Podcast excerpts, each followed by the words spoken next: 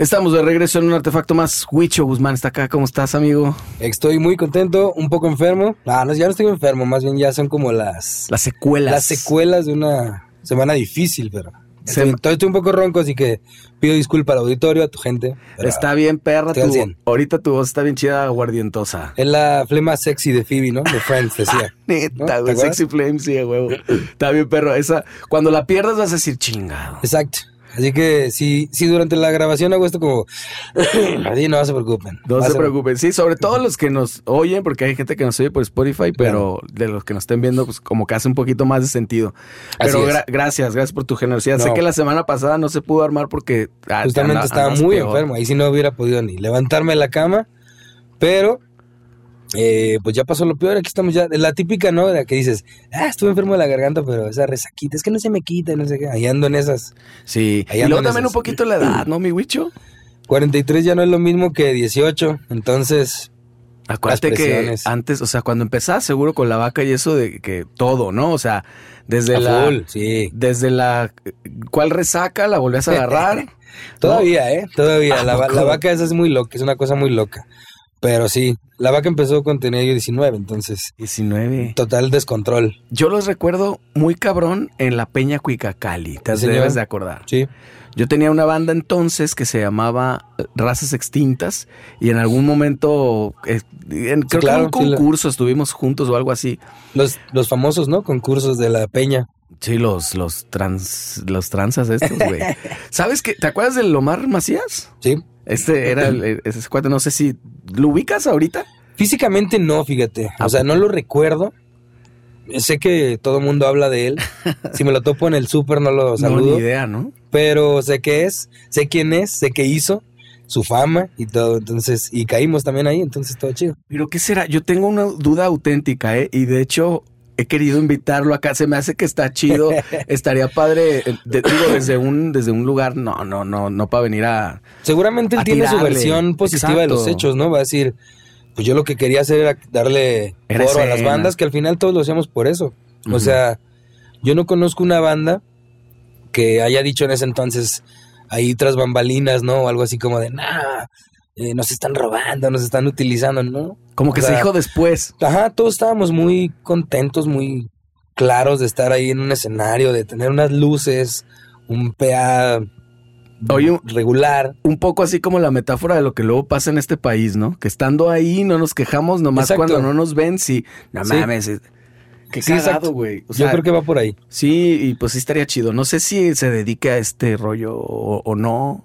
No Saben, la verdad te digo que es como el- la leyenda urbana, ¿no? De- Como que más bien se ha hecho más leyenda de lo que realmente fue. A mí me pasa también una cosa con la vaca, que ya lo hablaremos ahorita, pero los primeros 6, 7 años, 10 años de la vaca, nunca est- estuve en la parte artística, la composición, en todo ese rollo, y, y jamás en la parte de logística Ah. o de business, ni tantito. Que yo luego pienso, ahí recuerdo shows que digo, chale, güey, ¿por qué tocamos en esa porquería, güey? Y entonces Sí. pienso, ¿quién aceptó eso? ¿Por qué lo acepté, güey? ¿Sabes? Como que la, la onda era tocar donde sea, sí o sí, ¿no? Sí, sí, el espíritu punk de a huevo hay que tocar y Pero es la incluso única. ya habíamos, en etapas ya buenas decíamos, yo me acuerdo, digo, ah, cabrón, porque fuimos a esa pinche ciudad, güey. O con esas, este, Güey, a mí también. con esas cosas que dices, güey, no había ni unas, ni un sillón donde sentarse, no había ni baños, güey. Sí, sí. ¿Por qué eh, aceptaste? infrahumanas, Y ¿no? entonces pienso, ¿quién era el manager en ese entonces? ¿Por qué aceptó eso, güey? O, o- o hacia el principio que dices, ¿quién nos hacía audio, güey? No te acuerdas ni dónde estaba la misa, dónde estaba absolutamente nada. Sí, porque muchos años, pues cero ingeniero, cero. Y años después tuviste que asumir eso. Ahorita estoy con control prácticamente total. Junto con Mike, el baterista, somos los que hacemos todo eso. Entonces, sí es como, pues la más mínima. No somos payasos como para decir, nah, no quiero, es- este, si falta esto, no, o algo así.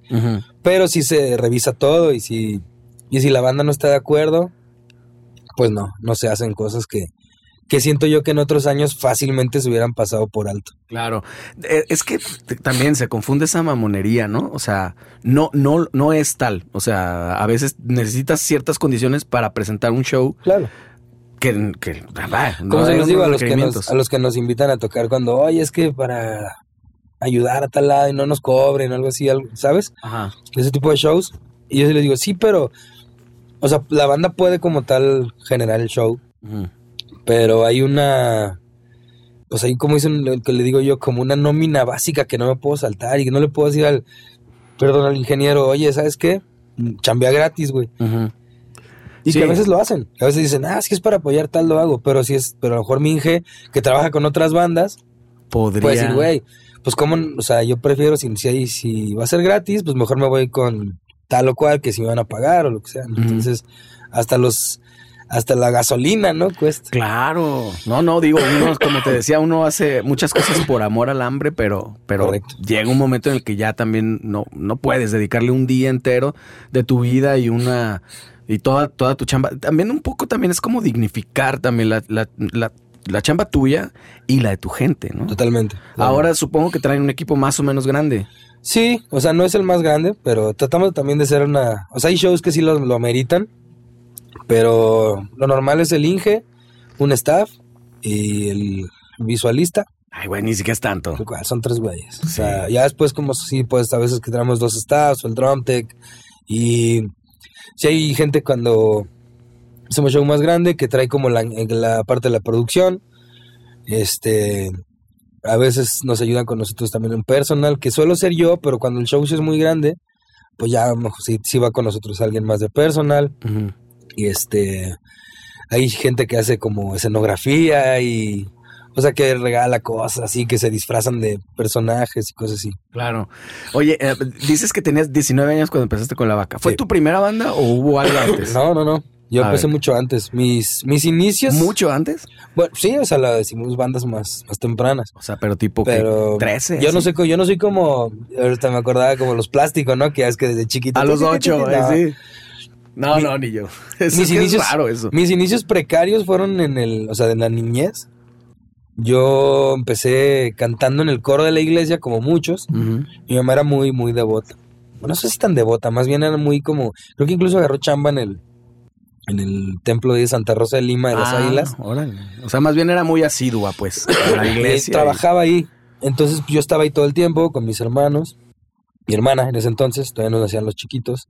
Nos meten al coro y ahí es cuando yo, ahí es cuando me dice una persona, el güey del coro me dice, es que tú cantas muy bien, quiero que cantes los salmos.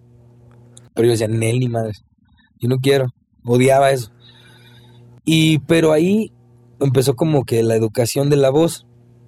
Y de alguna manera terminé como actuando en una pastorela del templo Ah, y cantaba mucho. Y luego hicieron la obra de Vaselina y empezaron a presentarla en diversos lugares. Y yo era como, no era muy agraciado físicamente ni muy alto. Todavía no lo soy. No lo seré nunca. pero cantaba bien. Entonces me, me- yo era el segundo. No sé si han visto la obra de Vaselina o la película, que pues, el ah, segundo, sí. ¿no? El, el que es el amigo de John Travolta. Yo era ese. Y cantaba todos los temas, casi todos. Y ahí fue como mi primera En emoción español. del público, sí. Era como eh, La versión de Timbiriche. la versión de, Sí. de, de- eh, de Julisa. De Claro, Julissa, exacto. claro.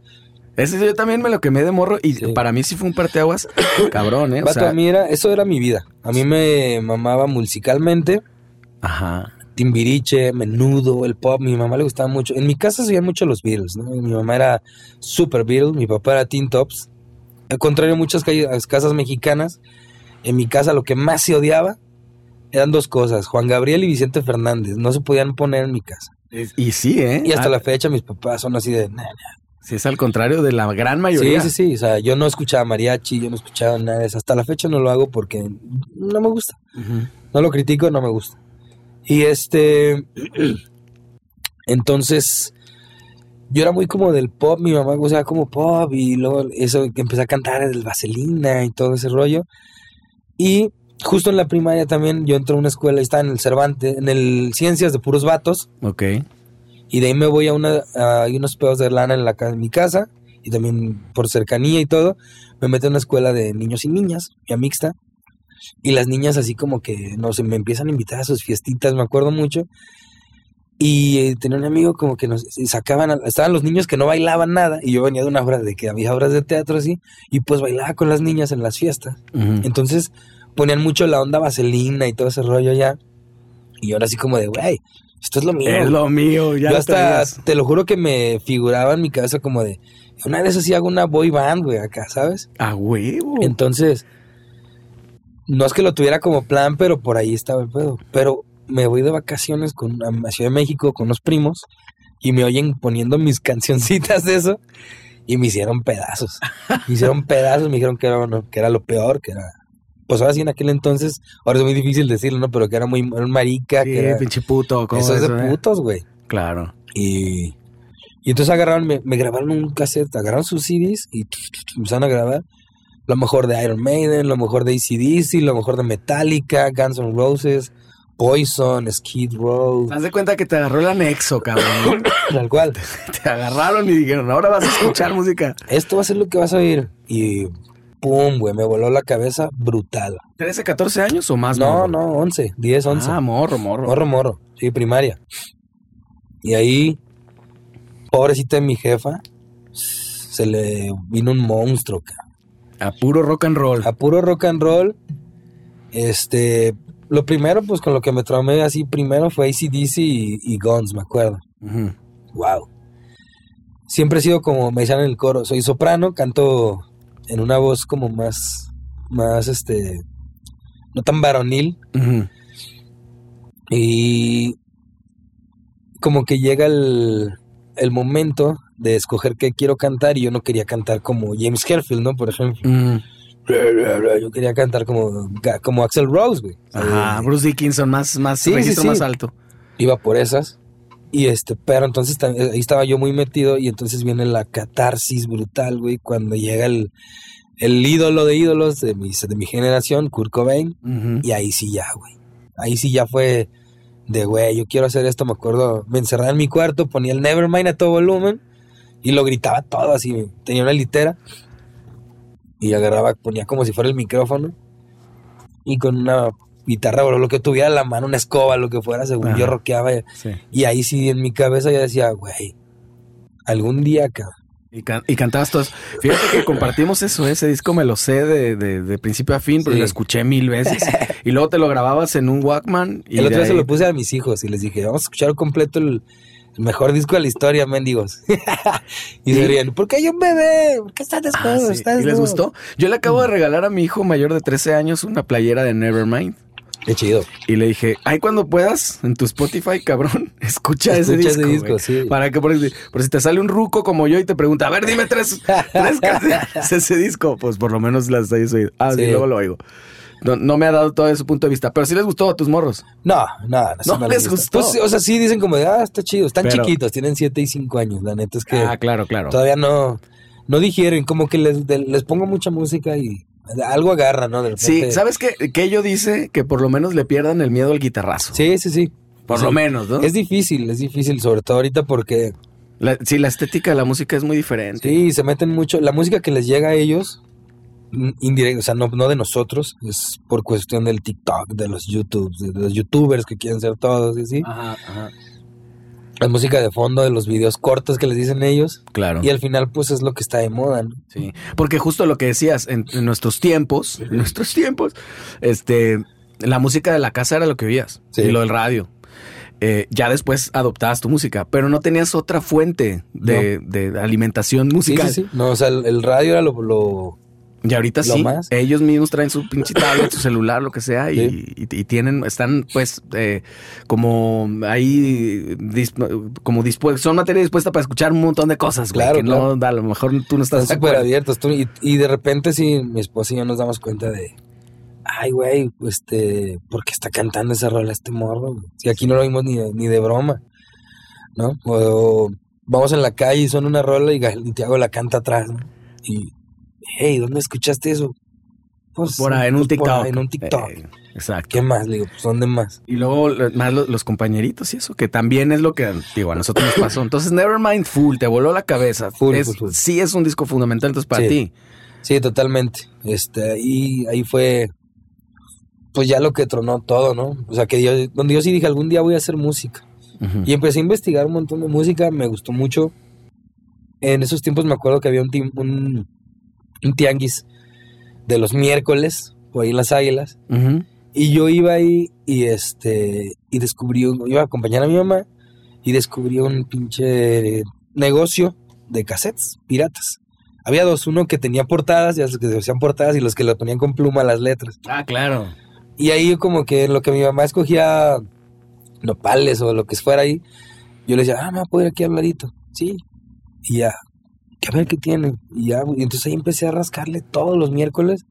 Me llevaba uno o dos así, con- juntando cambios de la leche, rogándole a mi mamá en el momento. Y empecé a sacar... Piratas, piratas. Completamente. Sí, sí, era la fórmula, ¿no? Piratería total. Claro. Y así empecé a conocer mucho el rock mexicano. Con eso lo, ahí conocí a La Maldita, a Los Cafeta. Y no era lo como lo que yo buscaba, porque al final Nevermind pues, era algo muy distinto a lo que puede hacerte Café Tacuba, ¿no? Claro. Pero sí como que la raíz latina sí llama, ¿no? Y como que de ahí dije, ah, cabrón, este Aquí hay es- algo. o sea, este pedo es... Y que, en que ya en ese entonces era el ska, lo que ahora es el ska. Esas eran las, las maneras de hacer ska de México en ese momento, lo que hacía Maldita, lo que hacía Cafeta. Y de ahí empezó como mi gusto por esa onda latina, este, Mano Negra, todos esos rollitos. Y bueno, de ahí me salgo, voy al, entro al Cervantes, a la secundaria, puros vatos y todos bien rockeros, güey. Porque vamos a lo que hiciste ahorita, nuestros, nuestros tiempos. Yo soy de 1980, entonces en mis tiempos, recordarás, y muchos les duele cuando se los digo ahorita, en mis tiempos, oír banda era naco. Claro. Oír salsa era naco, oír cumbias era naco, o sea, todo era naco, o sea, naquísimo. No naco, naquísimo. Ujú. Me acuerdo que ligabas con unas morras, las chavitas, y en las fiestas, y ¿qué escuches? Ay, de todo menos banda, guácala, porque aparte empezaba a sonar el, el famoso banda machos y todo ese rollo. Cheque que- Peña. eso. así. Y era como de, como de broma. Era de broma o muy bajo, muy barrio, así, Sí. muy, muy, muy barrio. Ahorita es lo que oye todo el mundo, pero hasta el güey más millonetas es lo ya que oye banda así. Y cierreño y estas madres, Ajá. sí. Pero eh, tienes razón. Entonces yo estaba en el Cervantes y pues todos bien rockers, rockerísimos. Caifanes full, ¿no? Sí. Aparte. Ahí estaba Caifanes sonando durísimo, este, me acuerdo estaba The Cure durísimo.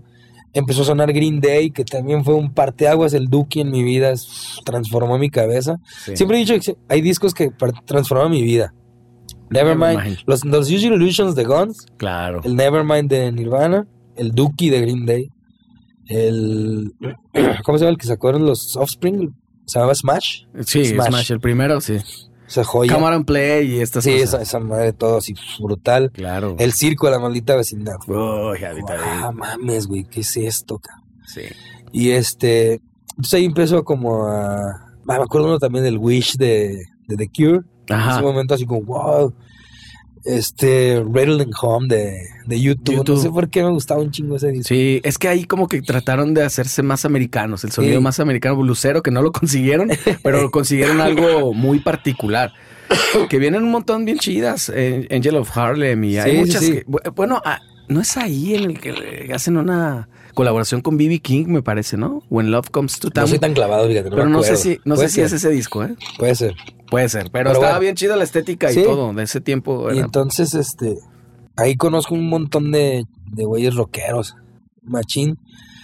Y ahí empezamos como a, a y confabular. Y, y tocaban algunos compañeros. No, nadie tocaba, éramos, o sea, nadie, nadie, nadie. Este, ahí conozco a Mike de la Vaca, en primero de secundaria, pero él era, pues, como antimúsica, estaba muy tranqui, no decía nada, era como tranqui, más bien yo cotorreaba más con su hermano, Genaro. Y, pero ya decíamos, hey, algún día vamos a tener una banda, ¿no?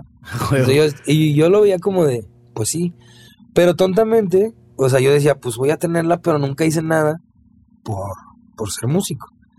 O sea, no era de que, ah, pues si quiero ser músico, ¿qué es lo primero que tienes que hacer? Estudiar. Pues aprender a tocar un instrumento, ¿no? Entonces yo, no, no hice nada, o sea, yo sabía, yo pensaba que día iba a llegar y la magia iba a suceder, ¿no? Claro.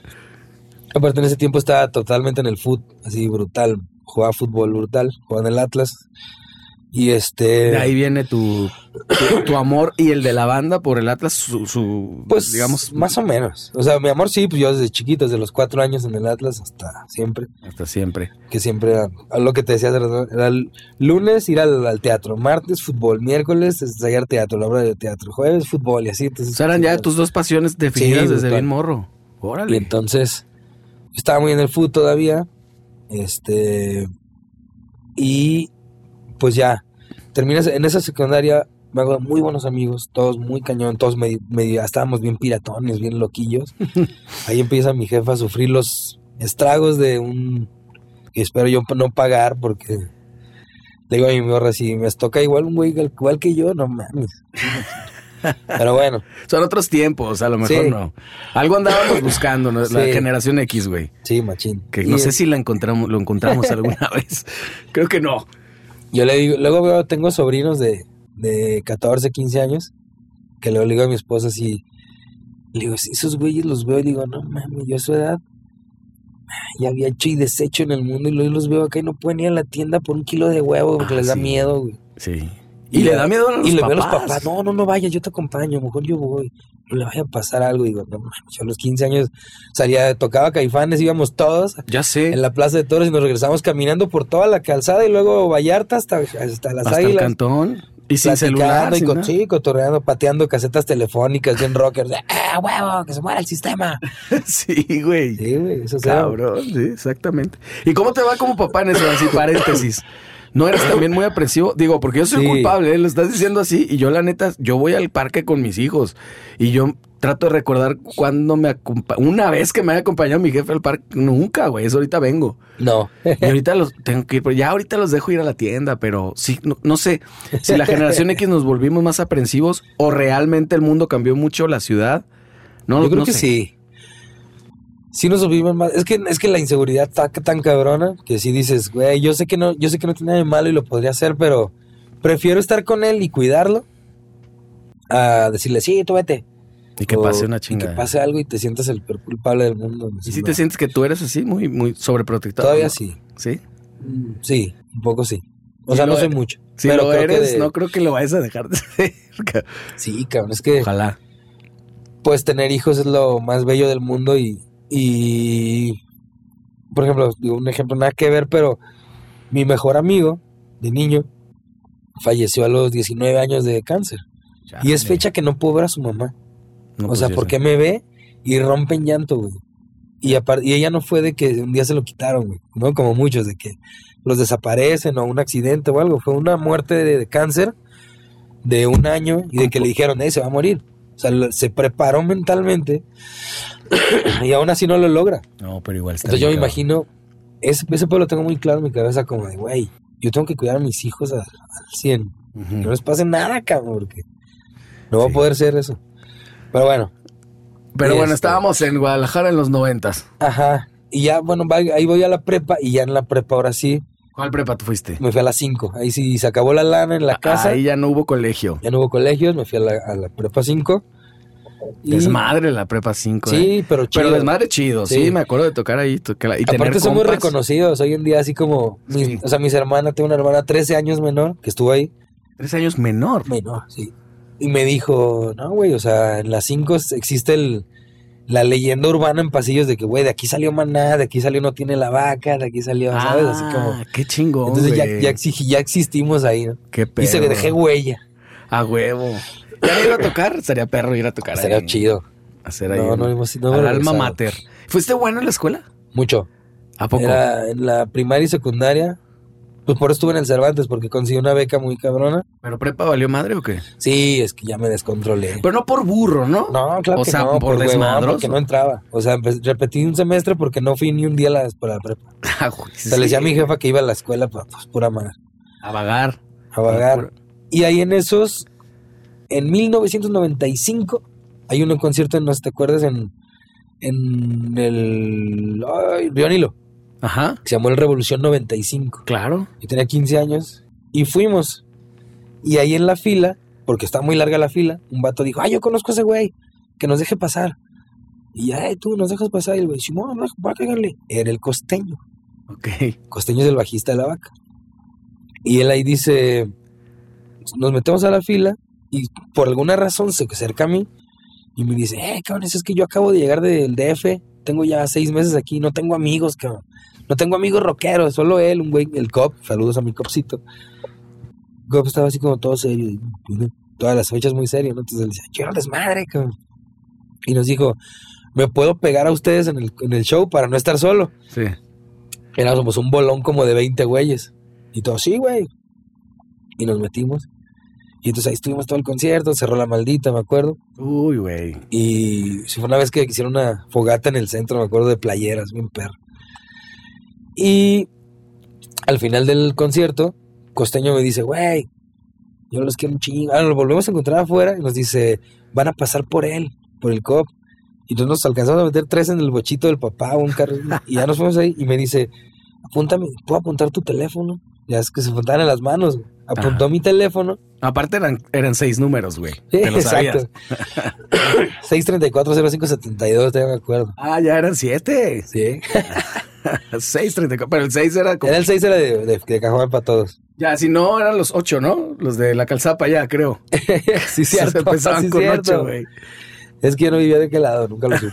Yo tuve una novia por allá. Que de hecho, ahorita tocamos este tema, es relevante en la historia de la vaca por, por, lo- por la social división que tenemos.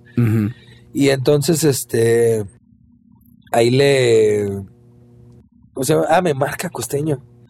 Y mi mamá contesta, oye, te hablo un tal José. Y yo, ¿quién chingados es José? Y ya le contesto y, ¿qué onda, güey? Soy costeño. "¿Qué, ¿Cuál costeño? Te conocí en el concierto de Revolución 95. Ah, qué pedo. Güey, quiero cotorrear, como les dije, yo quiero amigos, güey. Ando muy solo aquí en Guadalajara.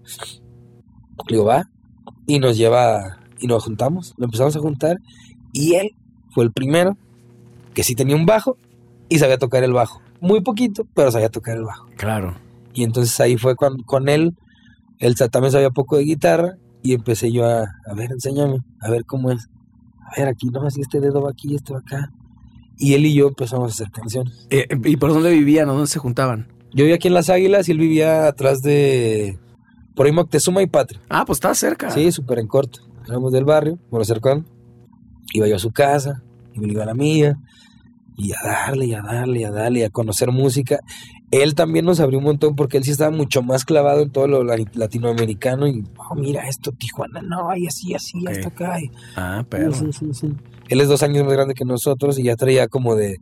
Ah, yo en Ciudad de México yo voy a lo más verdes, a los pinches masivos de chilangos, allá, ta, ta, ta. Y que el chopo y que la chingada traía otra El Chopo, cultura. Sí, ya estaba más, más acá.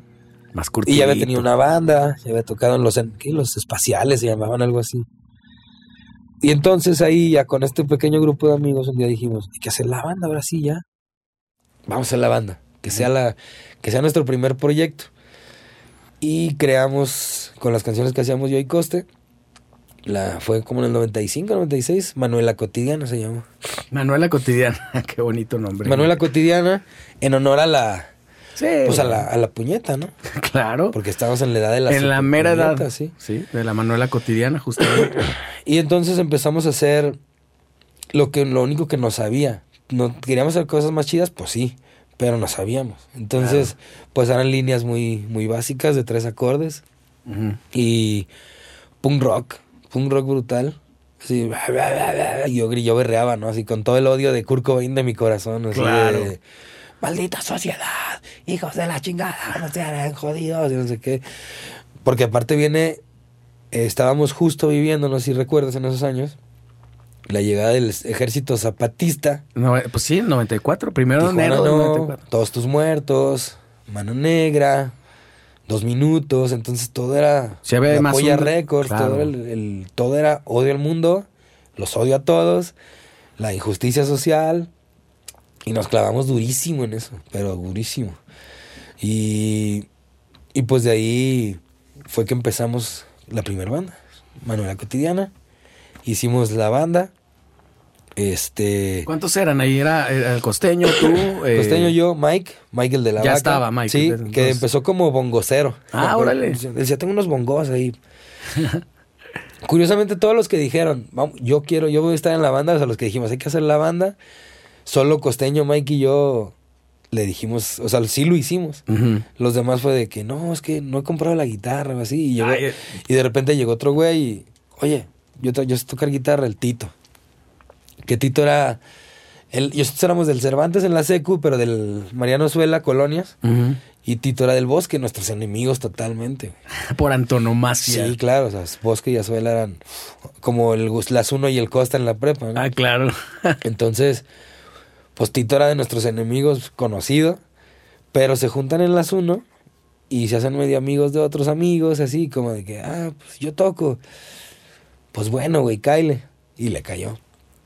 Y este, y él nos metió con otro baterista, el hijo del director del México Nuevo, güey. O sea, un güey súper fresa, Juan Pablo Godínez, Ajá. que fue el que puso el lugar de ensayo y se tenía todo el varo del mundo, el güey.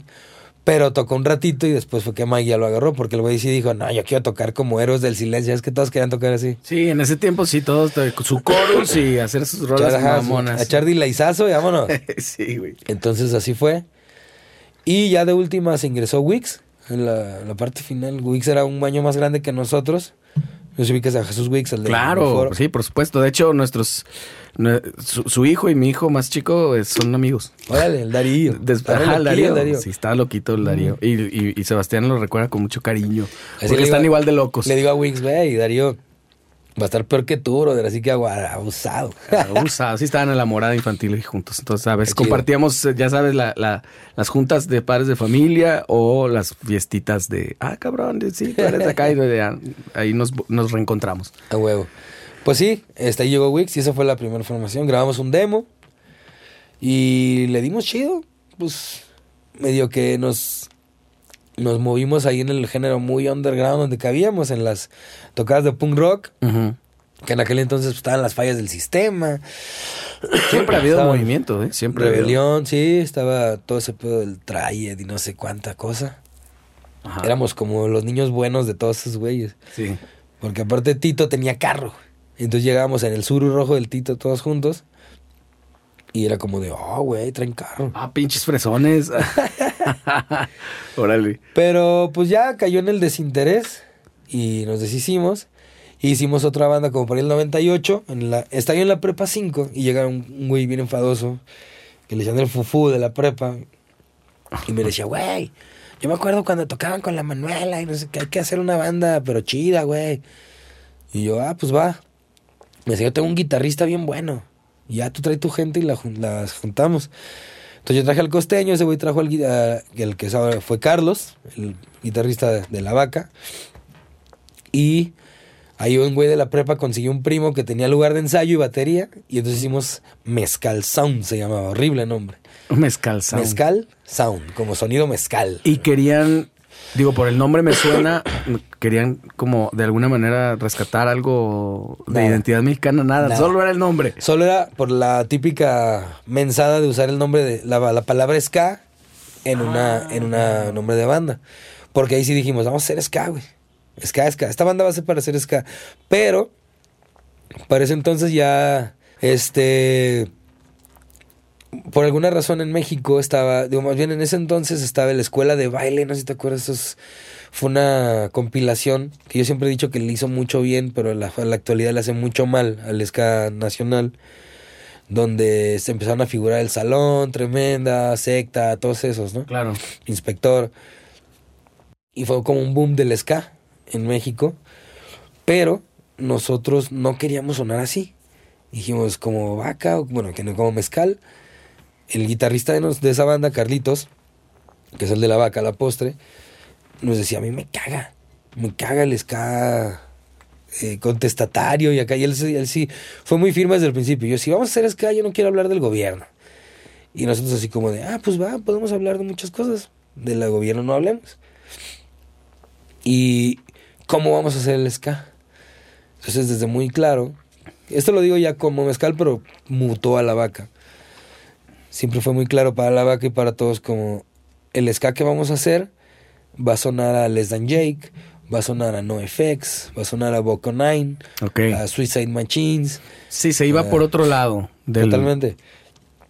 No queríamos hacer nada latino, nada en contra del gobierno.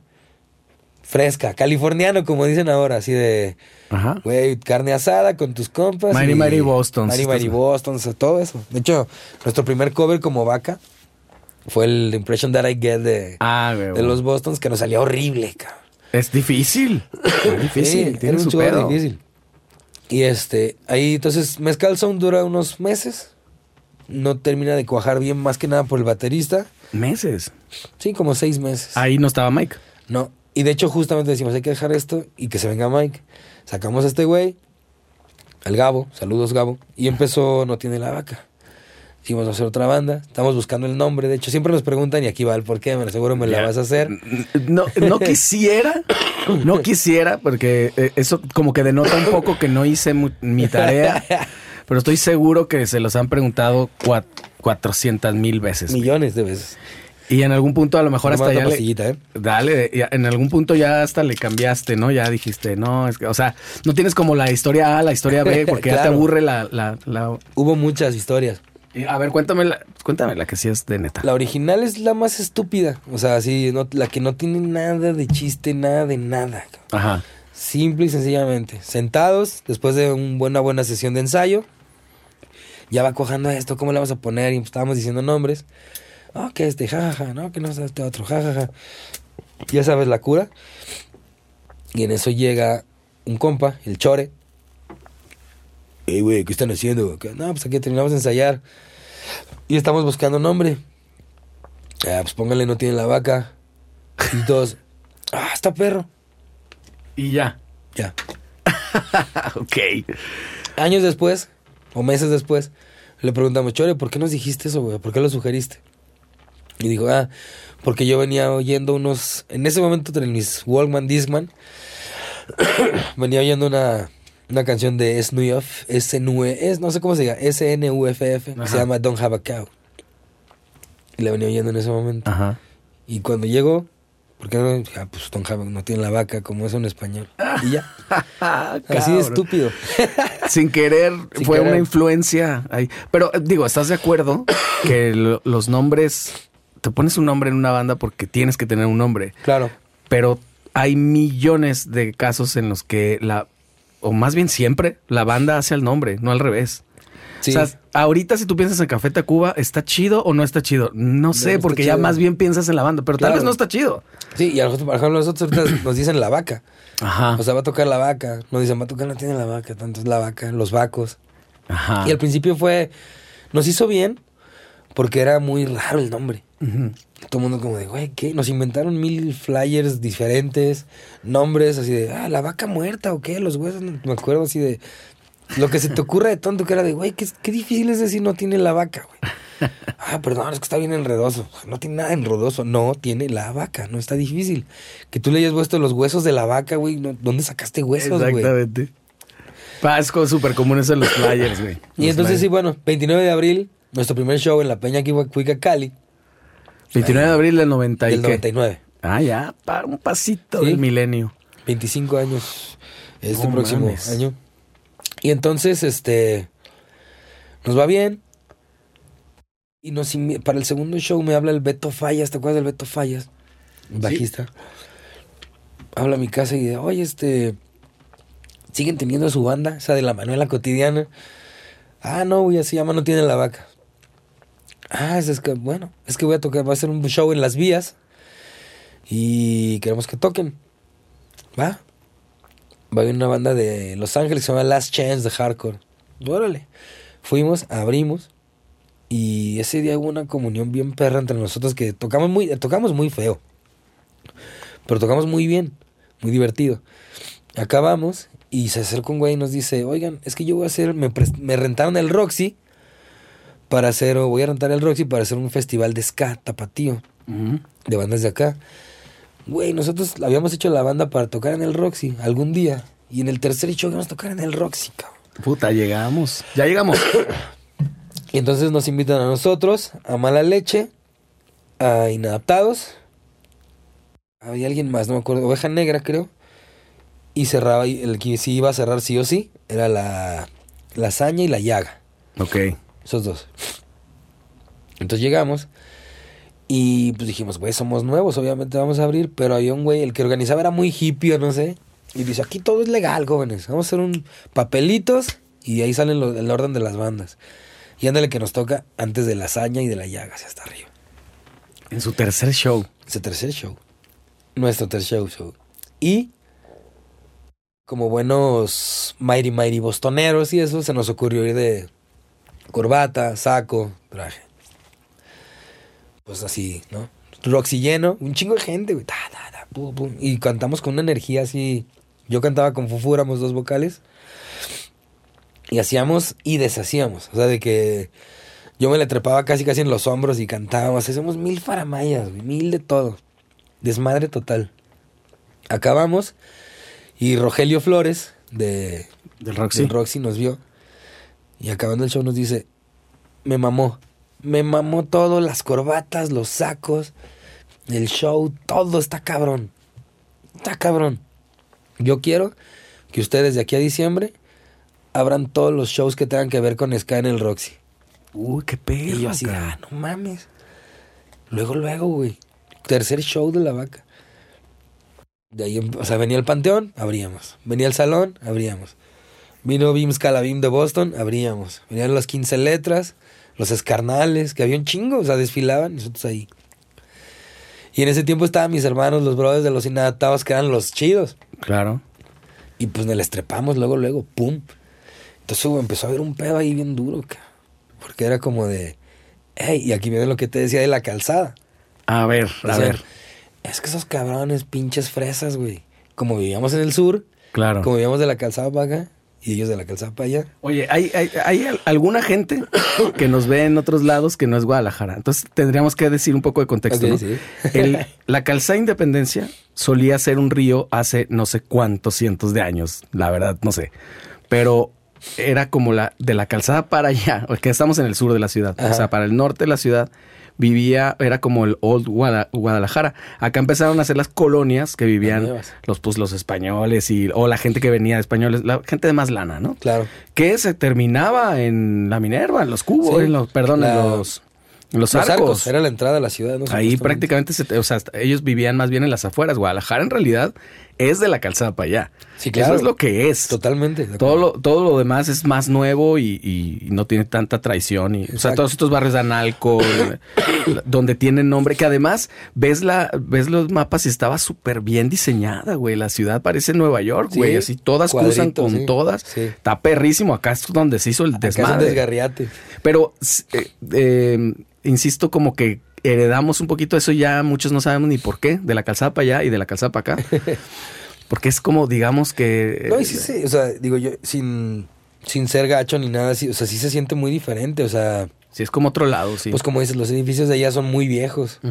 Este, sí, los gobiernos actuales y todo le han echado mucha galleta en, en medio la infraestructura hacerla un poquito más, más chida, pero la- las casas, pues la gente, o sea, el, el gobierno no va a retirar casas y levantarlas, ¿no? Entonces sí hay, sí hay casas como muy viejas, que también este lado ya está viejo, pero no tanto, vamos. Sí, exactamente. vivimos en el, es, de hecho, somos, yo soy Zapopan totalmente, yo luego eh, bromeo con eso de, ah, Guadalajara, yo, digo, yo qué chingado, yo ni Yo de ni soy Guadalajara soy. Exacto. Bueno, nací en Guadalajara, pero les digo, yo nunca he vivido en Guadalajara. Toda la vida he vivido en Zapopan. Así, yo soy Zapopis, güey. Zapopis. A huevo. Y, y entonces siempre, pero desde antes, ¿eh? Porque si te acuerdas de todas estas bandas que yo he tenido muchos acá, he tenido más de la calzada para acá que de la calzada para allá. Porque Arturo Ibarra y todos estos que estaban en Ciudad del Sol y estos lados, Jardines del Bosque, La Rebo. ensayábamos en Chapalita, ¿no? Entonces imagínate. No, Chapalita era, Sí. fue, digo, ahí Pero en la casa de Mike, que no quiero sonar culero, pero va a sonar, pero era la casa más culera de todo Chapalita, güey. O sea, mansiones enormes, todo así. Y mi- los papás de Mike vivían en una casa que se habían heredado, que compartían con una tía en planta baja y planta alta, él con toda su familia y nosotros allá haciendo ruido. O sea, no es que Mike fuera fresa, pues ahí les heredaron, ¿no? Y está chido. Y la casa la, la cuidaban bien y estaba todo bien. Pero si era una casa muy pequeña y, y te digo, di- casi casi como dividida para que vivieran 10 güeyes, cuando al lado vivían así nada más dos y su hijo en una pinche mansión de una Ajá, cuadra, ¿no? Ajá. Entonces, de, o sea, el tema de la calzada para allá era porque ustedes estaban con el tema de, del, de lo del Roxy, que Rogelio les había... Sí, o sea, había como... No quiero decir envidia porque se ve feo, Ajá. pero a lo mejor lo era, ¿no? Pero sí un poco, sí. Sí, y este, era más bien como que decían, ah, es que como, o sea, apenas están empezando, ni son tan buenos, porque no éramos buenos. Más, yo, yo siempre lo dije, y de hecho la vaca tuvo ese estigma muchos años. Ya había, por ejemplo, hicimos mucha amistad y muchos shows con plástico, por ejemplo, que eran unos monstruos tocando, cabrón. Sí, musicalmente Monstruos, están cabrón. y entonces, ellos nos veían, me acuerdo que platicábamos con ellos y nos veían como de, Ah, ¿qué onda, güey? A Los chemines, ¿no? Que hablan así. ¿Qué onda, mi bicho? ¿Qué pedo, güey? Pues van mejorando, güey, eh. Chido, chido. Pero siempre nos veían. Yo sentía que nos veían la banda como de. Estos güeyes tocan bien culero, pobrecitos, güey. Pero ya todos nos tenían miedo, cabrón. Porque de volada nos convertimos en una banda que, pum, güey. Pum. O sea, Con- decías. Conectó mucho, aparte, digo, el, el- el tema lírico, el tema del show y luego también, pues que se preocuparan. Porque ahorita que me cuentas de eso de su primer show en el Roxy, eh, con el vestuario y eso, no solía preocuparse muchas bandas No, por no, no. eso. Todos salían. Y hasta la fecha se los digo. Yo los regaño en la vaca. Ya si ven los shows más para acá y todo ese rollo. Ajá. Este, yo compro mucha lentejuela y hago y me subo con mallas y hago mamada y media. Pero todo es como por pro, pro del show, güey. Yo siempre les digo a los de la vaca, como a mis compañeros, como, güey, si te vas a subir al escenario tienes que ser distinto a los de abajo, güey. Tienes que verte de una manera distinta. Sí, Entonces, no, ahorita como que vienes del jale, güey, ¿no? Sí, exacto. Yo les decía, un manager nos decía, cabrones, vienen como para lavar coches, güey. Entonces, mucha gente es como de, no, no, pues no. Yo, los bajistas, ¿no? Sobre todo, que, güey. tenía el costeño se tocaba con su play, se compró un Ibiza y traía su playera que le dieron cuando compró el carro. Ah, no, Ibiza, decía yo, decía, güey, con eso va a tocar Pepe, no mames. Pero bueno, sí fue una banda siempre que nos buscamos como el show, pero tocábamos mal. Pero, o sea, no, no, no tocamos mal, mal, mal. Pero nada que ver con plástico o con, con muchas otras bandas, ¿no? Sí, que se notaba ahí una preparación Pero- musical bien. Pero bien. nos subíamos al escenario y te lo hacíamos pedazos, güey. O sea, había bandas que nos decían, no, no, no, yo voy a cerrar. Yo voy a cerrar, estos güeyes no, la chingada. Arre. Y nos decían, oye, güey, no hay pedo. No, no, no, no nos vamos, vámonos, súbanse. Un, dos, pum, pum, pum. Le despedazamos el lugar y así como en las películas de Jerry Lee Lewis, ¿te acuerdas? Sí, güey. Que le decía después al final, como, ahí te los dejo, güey. Ahí te los a ver si puedes con eso, cabrón. Ahí te los dejo calientitos. O sea, te vas a llegar tú a aventarte rolitas tranquis y a ver cómo te va, cabrón. Sí. Es peligroso tocar después de una banda de ska en un- así con esa fuerza en un festival, por ejemplo. Sí, muy. Tendrías que tener una base de fans muy cabrona, muy leal. Una vez nos pasó, ¿te acuerdas de Valentina González? Sí, claro. En un festival de la música de Chapultepec, la pusieron, se aferró A Y es muy amiga de nosotros. La quiero mucho. Desde la prepa era compa. Se aferró de que no, mi trayectoria yo voy después. Pues órale. Pobre. Pobre. y, y bien agüitada, güey. No, es que ¿por qué me hacen esto? ¿Por qué la gente me gritó así? Mames, güey. Te quieres poner después de la vaca en Chapu, gratis. Estás Sí, loca. Pues sí. Estás loca, güey. Claro. Zapatero a tus zapatos, ¿no? Como dicen. Pero fíjate, e- e- eso por lo menos ustedes podían tener la tranquilidad eh, ética hacia ustedes de que no fue una cosa de nepotismo, porque Roger tal cual llegó, él Sí. vio algo y no lo conocían, pues. No era un Toda- tío de ustedes ni nada. Toda la historia de la vaca ha sido así. Toda. O sea, no ha habido nada que hayamos pagado, sobornado, comprado. Todo fue, oye, no mames. Todos se lo ganaron. Ajá, todo fue de, oye, no mames, tocarme un cabrón, quiero que abran todo lo del Roxy. A los seis meses llegó un güey y, oye, pues, están cabrón, los queremos llevar de gira. Por Monterrey, Saltillo, Aguascalientes, Chihuahua. bla, bla. Ah, cabrón, seis meses de existir. Pum. Todo fue hacia el año y medio, dos. Ah, bueno, hay un, hay un festival. Vamos a Pachuca. ¿Cómo, ¿Cómo llegó eso? No me acuerdo. Creo que fue por medio de los termos. Que empezamos a ser como muy compas. Nos llevan a un festival en Ciudad Sagún, Hidalgo, que es donde hacen el metro, los vagones del metro. Y hay un festival que se llama Pung Fu, eh, que lo hacían Arnulfo, Arnulfo Sagún, chulada de cabrón. Y varia gente de allá. Y hace- vamos, hacemos el show y nos va cabrón. Cabrón también ahí en Pachuca. Este. La fiesta del after se hace en un hotel donde el cuarto más grande era de nosotros. Conocemos a todas las bandas del país, del momento, del género brutal. Los de aquí Guadalajara íbamos Termo y nosotros. Estaban los Illinois, estaba División Minúscula, estaba Cluster, este, Six Feet Down.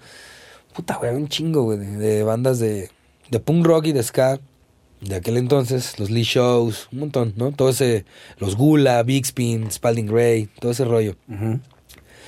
Como que nos empapamos de todo ese rollo, sacan un compilado, nosotros teníamos un demo, sacan esa rola Y ahí suena el teléfono y nos dicen, güey, está bien cabrón la banda, la vimos en vivo, no sé qué, vimos todo lo que es, genera, queremos firmarlos, somos Discos Suicidas México. Y nosotros así como, de, no mames, me acuerdo que aquí, repito, lo, de, lo del pedo de que éramos fresas, aquí en Guadalajara la noticia cayó como de, esos pinches fresas. Van a grabar con Discos Suicidas. Discos Suicidas grabó hasta La Polla en un momento, creo. A Reincidentes, a El Último que Cierre. Creo bandas que les gustaban a estos, güey, a los inadaptados, a nuestros compas. Pero, y a nosotros ni siquiera nos gustaba ese tipo de música, pero nos buscaron. Y Discos Suicidas era el que había firmado a Desarmador y a... Tenía dos, tres proyectos en México, no me acuerdo, y éramos como su segunda ola. O sea, la primera ola fue la de Desarmador, no sé quién más. Y esta segunda ola íbamos tres bandas. Una que se llamaba Señoras y Señores, Los Imposibles de México y nosotros. Ok. Y nos dicen, güey, vamos a editarle su primer disco. Y ahí sale Tu vaca es tu poder, que ya se había grabado como demo. Ajá. Es lo que te quería preguntar. ¿Ustedes sabían? También fueron una banda, ahorita que hablabas de la piratería. Ajá. También eran una banda que fueron pues muy pirateados en cuanto al, en cuanto, o sea, así fueron muy conocidos. Con el de Mito, en el, en el Tianguis Cultural y en todos lados de, de, de mano en mano, ¿no? Fíjate, primero no. Ese primer disco, el demo de. Se llamaba. Bueno, que terminó siendo Tu vaca es tu poder, el primer disco. Lo grabamos con Aldo Muñoz. Ajá. Que siempre que veo a Aldo Muñoz le digo, güey, vi tantas entrevistas de tu vida que decían, este, ya lo cotorreamos, ¿no? Pero donde decían, no, ya Aldo, gran productor, y dinos qué has hecho, ¿no? Y el güey, no, pues grabé a tal y a tal, a tal. Y yo siempre decía, güey, nunca mencionaste que nos grabaste nosotros. Yo no Y sabía, güey. Y cuando le he dicho lo que ha pasado con ese disco, me dice, verga, güey, es el disco que más ha, ha estado en el mundo, güey. Ajá. Y nunca lo mencioné, güey. Y dice, no, aquí tampoco lo mencionó, ¿eh? yo lo acabo de saber. Fíjate, fue un demo. Pinche Aldo. Fue un demo muy, muy malo, güey. Está malo. Yo estando ahí, me acuerdo como de cómo lo grabamos. Y yo sé que Aldo le valió tres kilos, ¿no? Así de, pues, güey, me están pagando estos morros que graben. Se grabó. Eran buenos temas, estaba chido. No estaba bien grabado, pero estaba chido. Y digo que lo edita Discos Denver. Digo, Discos Suicidas. Pero bueno, y, y otra que lo que decías, previo a eso habíamos hecho otro demo con este Juanjo Laviaga. Con Juanjo. En Chapalito en también. Chapalita. Les quedó Y ese, cerca. ese lo vendíamos en cassette, güey. O sea, Claro. nos juntábamos en las noches a coaguamear y grabábamos de cassette a cassette. Y le íbamos a Copy Royal y sacábamos las copias y así. Y así nos fuimos de gira. Me acuerdo que en Tijuana, en Rosarito, tocamos en un festival con La Gusana Ciega, Buco Nine, Tijuana no. Y le regalamos así nuestros cassettes. A Luis Guereña, me acuerdo, y al Teca. Chido. Y yo así de, güey, ojalá los cochen. Claro, seguramente lo agarré, le tiró a la basura. o, lo, o lo retacó en un cuarto donde tiene todos. Ajá. ¿Y, eran cinco o seis rolas o si era todo un disco? Ocho. Ocho. ocho. O sea, un me- medio EP, ajá. medio disco. Y entonces sale Tu Vaca es tu Poder, ya editado con discos suicidas. Y ese se distribuye en todo México, Estados Unidos y España. Pero solo lo editó, o sea, que es la grabación de que hicieron con Aldo. Ajá, esa le pusieron. Le decíamos, güey, hay que volverla a grabar. No, no, no. Así. Así. Es que también un poco el espíritu también del, Sí. del género es así, ¿no? Exacto. Y dijimos, bueno, pues nos dejamos llevar. Nos dieron, no me acuerdo, en aquel entonces habían sido como 10 mil pesos, güey. ustedes ya se sentían, puta Sí, madre. cabrón, sí, ¿cu- ah, ¿Cuántas güey. caguamas nos alcanzan?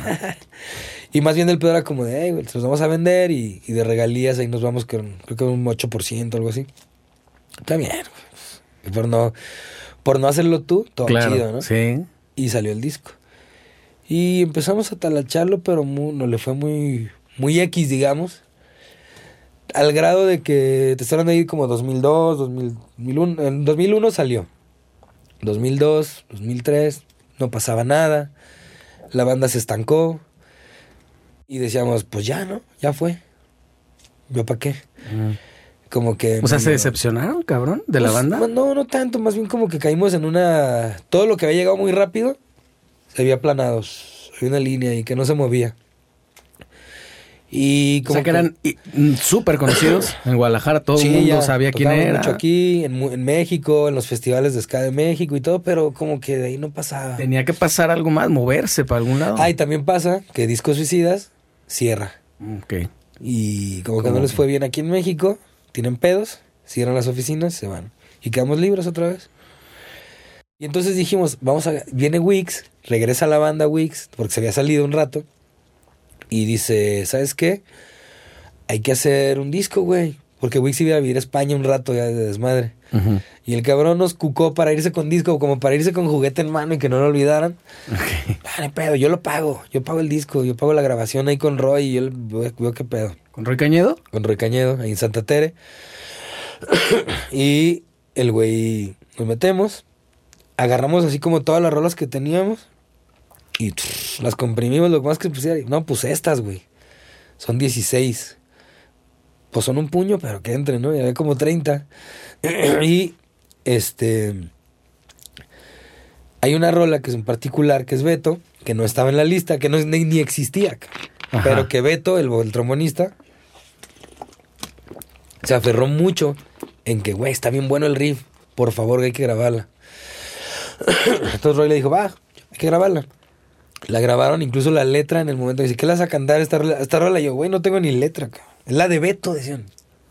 Es la de Beto. Es la que hizo Beto. Y entonces creamos la historia de Beto Lavaplatos, porque él había acabado, había vivido en Londres un rato. Y, Y a eso se fue. y ahí salió. Ah, a lavar se- platos. a lavar platos, sí, literal. Vivía en un, en un, ¿cómo le dicen? Los flats de 10 personas y no sé qué. Y entonces hicimos esa rola ahí en el estudio. La escribimos ahí Roy, Julio y yo. Como muchas de las cosas geniales salen a veces sin mucha Sí. premeditación. Que yo estoy seguro que lo sabes, pero ah, cuando pasa ya el tiempo, yo te quiero decir esto, cuando pasa el tiempo, o sea, es muy difícil ver algo cuando está sucediendo en tiempo real. Cuando pasa el tiempo, todo como que va tomando su valor y su peso. Beto Lavaplatos es una rola que mucha gente la recuerda porque todo mundo tiene un amigo Beto Lavaplatos. Todos o, o más. O más. Yo tengo uno a quien le dedico esa canción. O también fue un Beto Lavaplatos. O alguien fue, exactamente. Eh, pero además es una fotografía de una época, porque creo que en ese tiempo se usaba mucho hacer Sí, eso. Era muy, muy común irse a Londres o a Europa o Canadá a trabajar. Y era esta onda, tal, tal cual lo que habla la canción. Porque aparte, digo, con, con el espíritu de la vaca también siempre tirarle a muchas cosas. Ahí aparte se llevan a, a varios eh, de los de la gente que estaba haciendo reggae, ¿no? Del ya Rastafari. que Eso está bien cagado. Nos daba mucha risa ese pedo de... Güey, había vatos que neta se la creían, güey. Sí, ya sé. "Güey, Es que mi Dios ya, y así como de, güey, no, está bien que te toque, guste el reggae, hacer reggae. pero Cabrón, como- eres de Santa Tere, no chingues. Exacto, güey, Sí, o sea. Si tú ibas a la, a la romería, güey. Y, entonces, y yo me, me acuerdo que en mi, en mi letra pusimos, ah, resulta que la gente alaba un tal ya. Y hasta Julio en el, Julio de fondo le gritó, Rastafari. ¿Sabes que Nosotros, yo también y, la, hacíamos... y la crítica a los banderos decía, y que la droga y los pistolazos son de nuestra sociedad. Porque te acuerdas que vino un boom de, todos querían ser banderos ya. Ahí. También. Perdón, Sí. te. No, no, te, te decía que, que también nosotros agarramos, yo, yo toqué muchos años con Gran Mamá y, y agarramos ese cotorreo también, porque nos tocaba, digo, nosotros hacíamos reggae y hacíamos ska y varias cosas, era más de world beat, pero pues sí mucho reggae y nos metían como en el rollo de las bandas de reggae. Y era este rollo, oye, y ya, Rastafari, no, pues no, güey, o sea, no. Y, y de verdad yo me, medio que al principio me clavé y me di cuenta que además no puedes, nadie puede ser Rasta, güey. Si le Exacto. investigas un poquito, tienes que, te- es como un linaje. Ok. O sea, si no eres, para empezar, de raza negra y tienes que tener un linaje directo de Jamaica o de o, o- o de este África. sí. Entonces, güey, eres Etiopía, mexicano. ¿no? Algo así. Sí, eres mexicano, desde aquí está chido que te guste, como Sí. tú dices, ¿no? Pero sí, bueno, salpicaste a medio mundo, que es lo que se me hace chido también de, de, de las letras punks y de, de que se puedan, que puedan ser incómodas, ¿no? Y el- la figura del Beto Lavaplatos es incómoda también porque no mucha gente la... Pues hay mucha gente que lo es, ¿no? Sí. Y mucha gente piensa así. Pero se me hizo muy chido. Finalmente te decía esto de la distancia, ves que son canciones íconos. Sí. Y son canciones que es una canción que sin duda no puede faltar en su set. Claro. Yo siempre para, para hablar de esta canción menciono una, una anécdota muy interesante. Tito, repito, guitarrista de la banda un tiempo, él sí era, él pues tenía lana, tiene lana, su familia, su papá no la tenía, pero le trabajó un chingo, pero tenía lana y entonces se, se vivían perdón, en Zona Bien, está en el Cervantes, Costa Rica y así. Ah, no, pues sí. Ah, no, en las uno, pero luego en el bosque y todo así. Y pues rodeado de muchos amigos muy fresas, ¿no? Por así decirlo. Y nosotros siempre estuvimos como muy cerca de todo eso. y un día Tito nos dice, oiga, me acompañan, va a venir una amiga que acaba de llegar de Londres. Se fue a vivir un rato. Y me, y me acuerdo que llegamos a su casa, güey, no mames. Chicazo, no, no, no, güey. La señora del mayordomo, la señora de la comida, del- la, la servidumbre. Brutal, güey. Entonces ya hay la morra así sentados, todos sentados y cuéntanos, ¿no? Y así de, no, estuvo bien chido. acá". Entonces, y la morra realmente contaba cómo fue a lavar platos y baños a Londres. Y yo decía, güey, en mi cabeza fue como, vato, aquí, me, me queda claro que aquí no lavo un popote. y allá lavo un baño de Londres, güey. Entonces, eh, por eso, y fue cuando más dijimos, güey, este pedo de los pinches betos lavaplatos sí está muy cabrón. Sí. Era como, para eso fue hecha la rola. Y combinado con todo, como dices, le agarramos parejo a la generación y combinó con un coro que se convirtió como una, pues como un himno medio tapatío, güey. Ujú. Que decía, soy tapatío, no mariachero. Y ahí vienen, ese me salió el corazón lo que te decía, yo desde niño yo no oía mariachi ni banda, ¿no? Soy tapatío, no mariachero. Soy muy chelero, pero no soy un bandero. Pero, Pues es que está chido porque como que separarte un poquito el cliché, ¿no? Sí. O sea, güey, no tengo que ser a fuerza eso. Yo también estoy peleado con este concepto de que la música del mariachi fue un poco impuesta, de que es nuestra música. Sí. Cuando es una música muy nueva y no necesariamente refleja la mexicanidad o qué es la mexicanidad, güey. A estas alturas, si te gusta el, el heavy, pues eso también es- puede ser una, una identidad mexicana. Sí, totalmente. Hay metal mexicano, hay ska mexicano, hay un montón de Hay cosas. todo. O sea, no es como que a huevo la música mexicana tiene que ser forzosamente con, con mariachi, con orquestado de esta forma, ¿no? Exacto. Y si no te representa, güey, pues listo. Con ese. Sí. pues bueno, te digo, entonces eh, hicimos este disco y ahí fue que Mike, Mike de Termo, Mike Camacho, nos dice, estábamos viendo cómo ponerle el disco y fue el famoso dijo, ¿por qué no le ponen tiempos extras? Son bien futboleros. y, ah, sí. Y entonces vamos con McFly y le decimos, güey, queremos el diseño de este disco.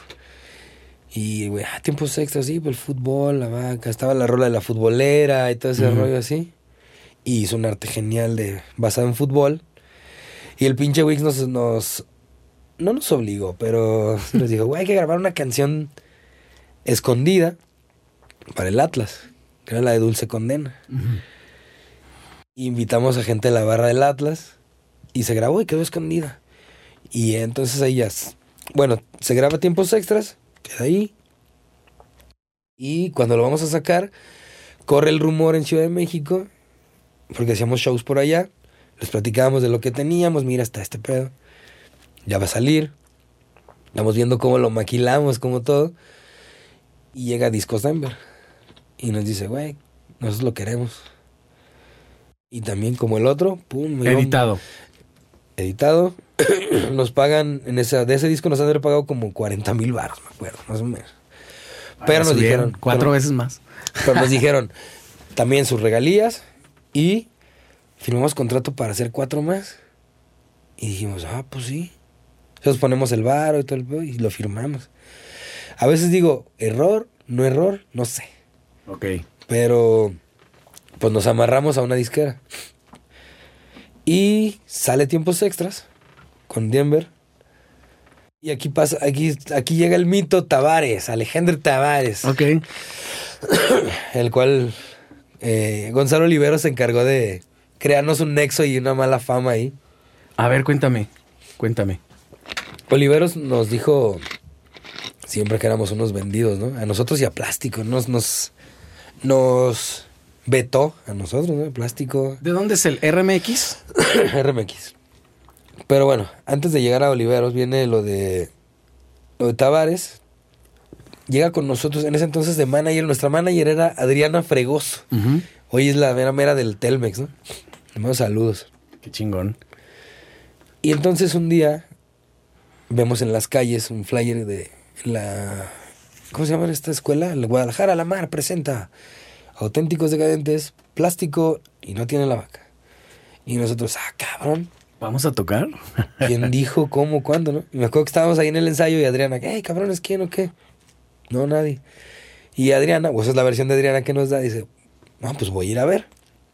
Y que fue ahí con Tavares, con Sol Radiante en ese entonces, así como, oye, cabrón. Y, y Tavares creo que le dijo así como, no, a mí no sé quién chingos me dijo, pero me dijeron que sí. O sea, que sí iba, o sea, como honestamente, como de, pues alguien me dijo, oye, la vaca, yo, ah, sí, suenan, aquí a veces los piden. Ah, va. Y Alice esta morra, no, pues no. Páganos. Y Tavares, no, pues, mira, no tengo dinero. Pero lo que podemos hacer es, ustedes tienen el disco, ¿no? Diles a los chicos que escojan una rola y la ponemos en rotación, en sol radiante. Y regresa y nos dice, "Ah", y todos dijimos, "Eh, está bien, el show nos viene bien, son los decadentes, y suben porque el amor me duele tanto. Y pff, le va bien cabrón. Y nos habla Tavares, o la oficina, o el Chufas, no sé quién haya sido, así de, güey, o con Adriana así de, diles que saquen otra, se les vamos a dar, porque le está yendo bien a esta banda. Y sale, sale Beto Lavaplatas. Ok. Y Y de ahí, entonces, alguien lo ve de fuera y dice, estos cabrones son protegidos y son así, es que, no, no, no. están bien, patrocinados. Es que este pedo fue. No creo que Beto La Plata le fue muy cabrón. Que hasta había. Tenían un programa que se llamaba las. las- la- el top 20, no sé qué. Y así. me acuerdo que alguna vez lo escuché y decían. Por, no sé, semana número 35, algo ¿Es así. un radiante? Sí. No mames. Era como una especie de billboard, Ajá. así, este. Se- semana 35 consecutiva. No tiene la vaca y Beto La Plata. O sea, fue un boom, un bombazo. Mm. Una chingadera, sí. Un chingadazo más bien, Después nos pidieron chingadera. otra y salió No está tan mal. Fueron esas tres. Ajá. Y de ahí viene el, oh, la explosión, güey.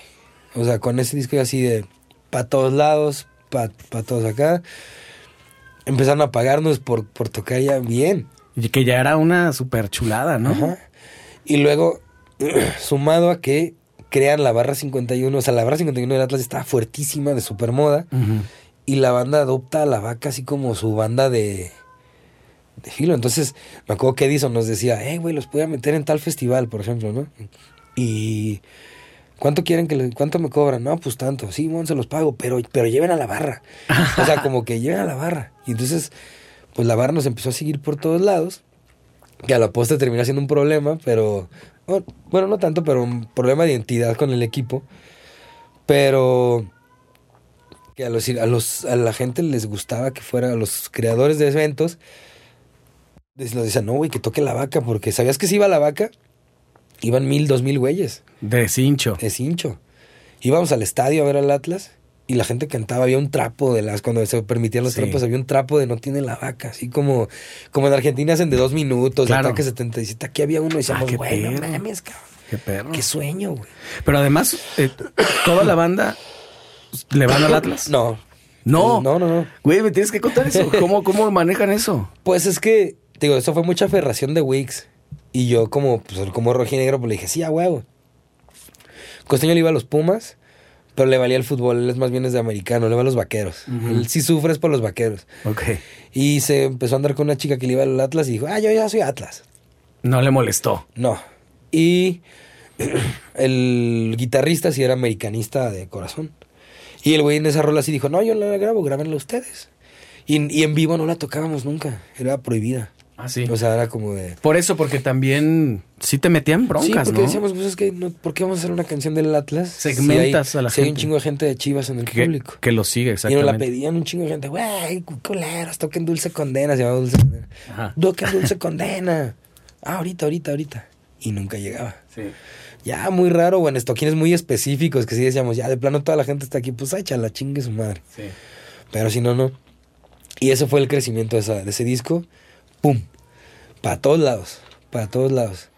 ¿Cómo fue tu acercamiento con la barra 51? Que digo, tienen una gran historia acá en Guadalajara. ¿Y por qué dices que luego se complicó esa relación? Mira, todo esto digo, opino a la raíz de esta canción, ¿no? Pero Dulce también con- Condena. ajá, y Wix siempre fue militante de la barra. Yo iba mucho, pero nunca me consideré un militante de, de la barra. es posible que haya ido durante, no sé, dos años seguidos a todos los juegos. Era una súper este, experiencia hacerlo. Pero yo nunca me consideré un barra brava, ¿no? Como se consideraban ellos. Sobre todo Wix. Wix sí se iba de viaje con ellos y todo.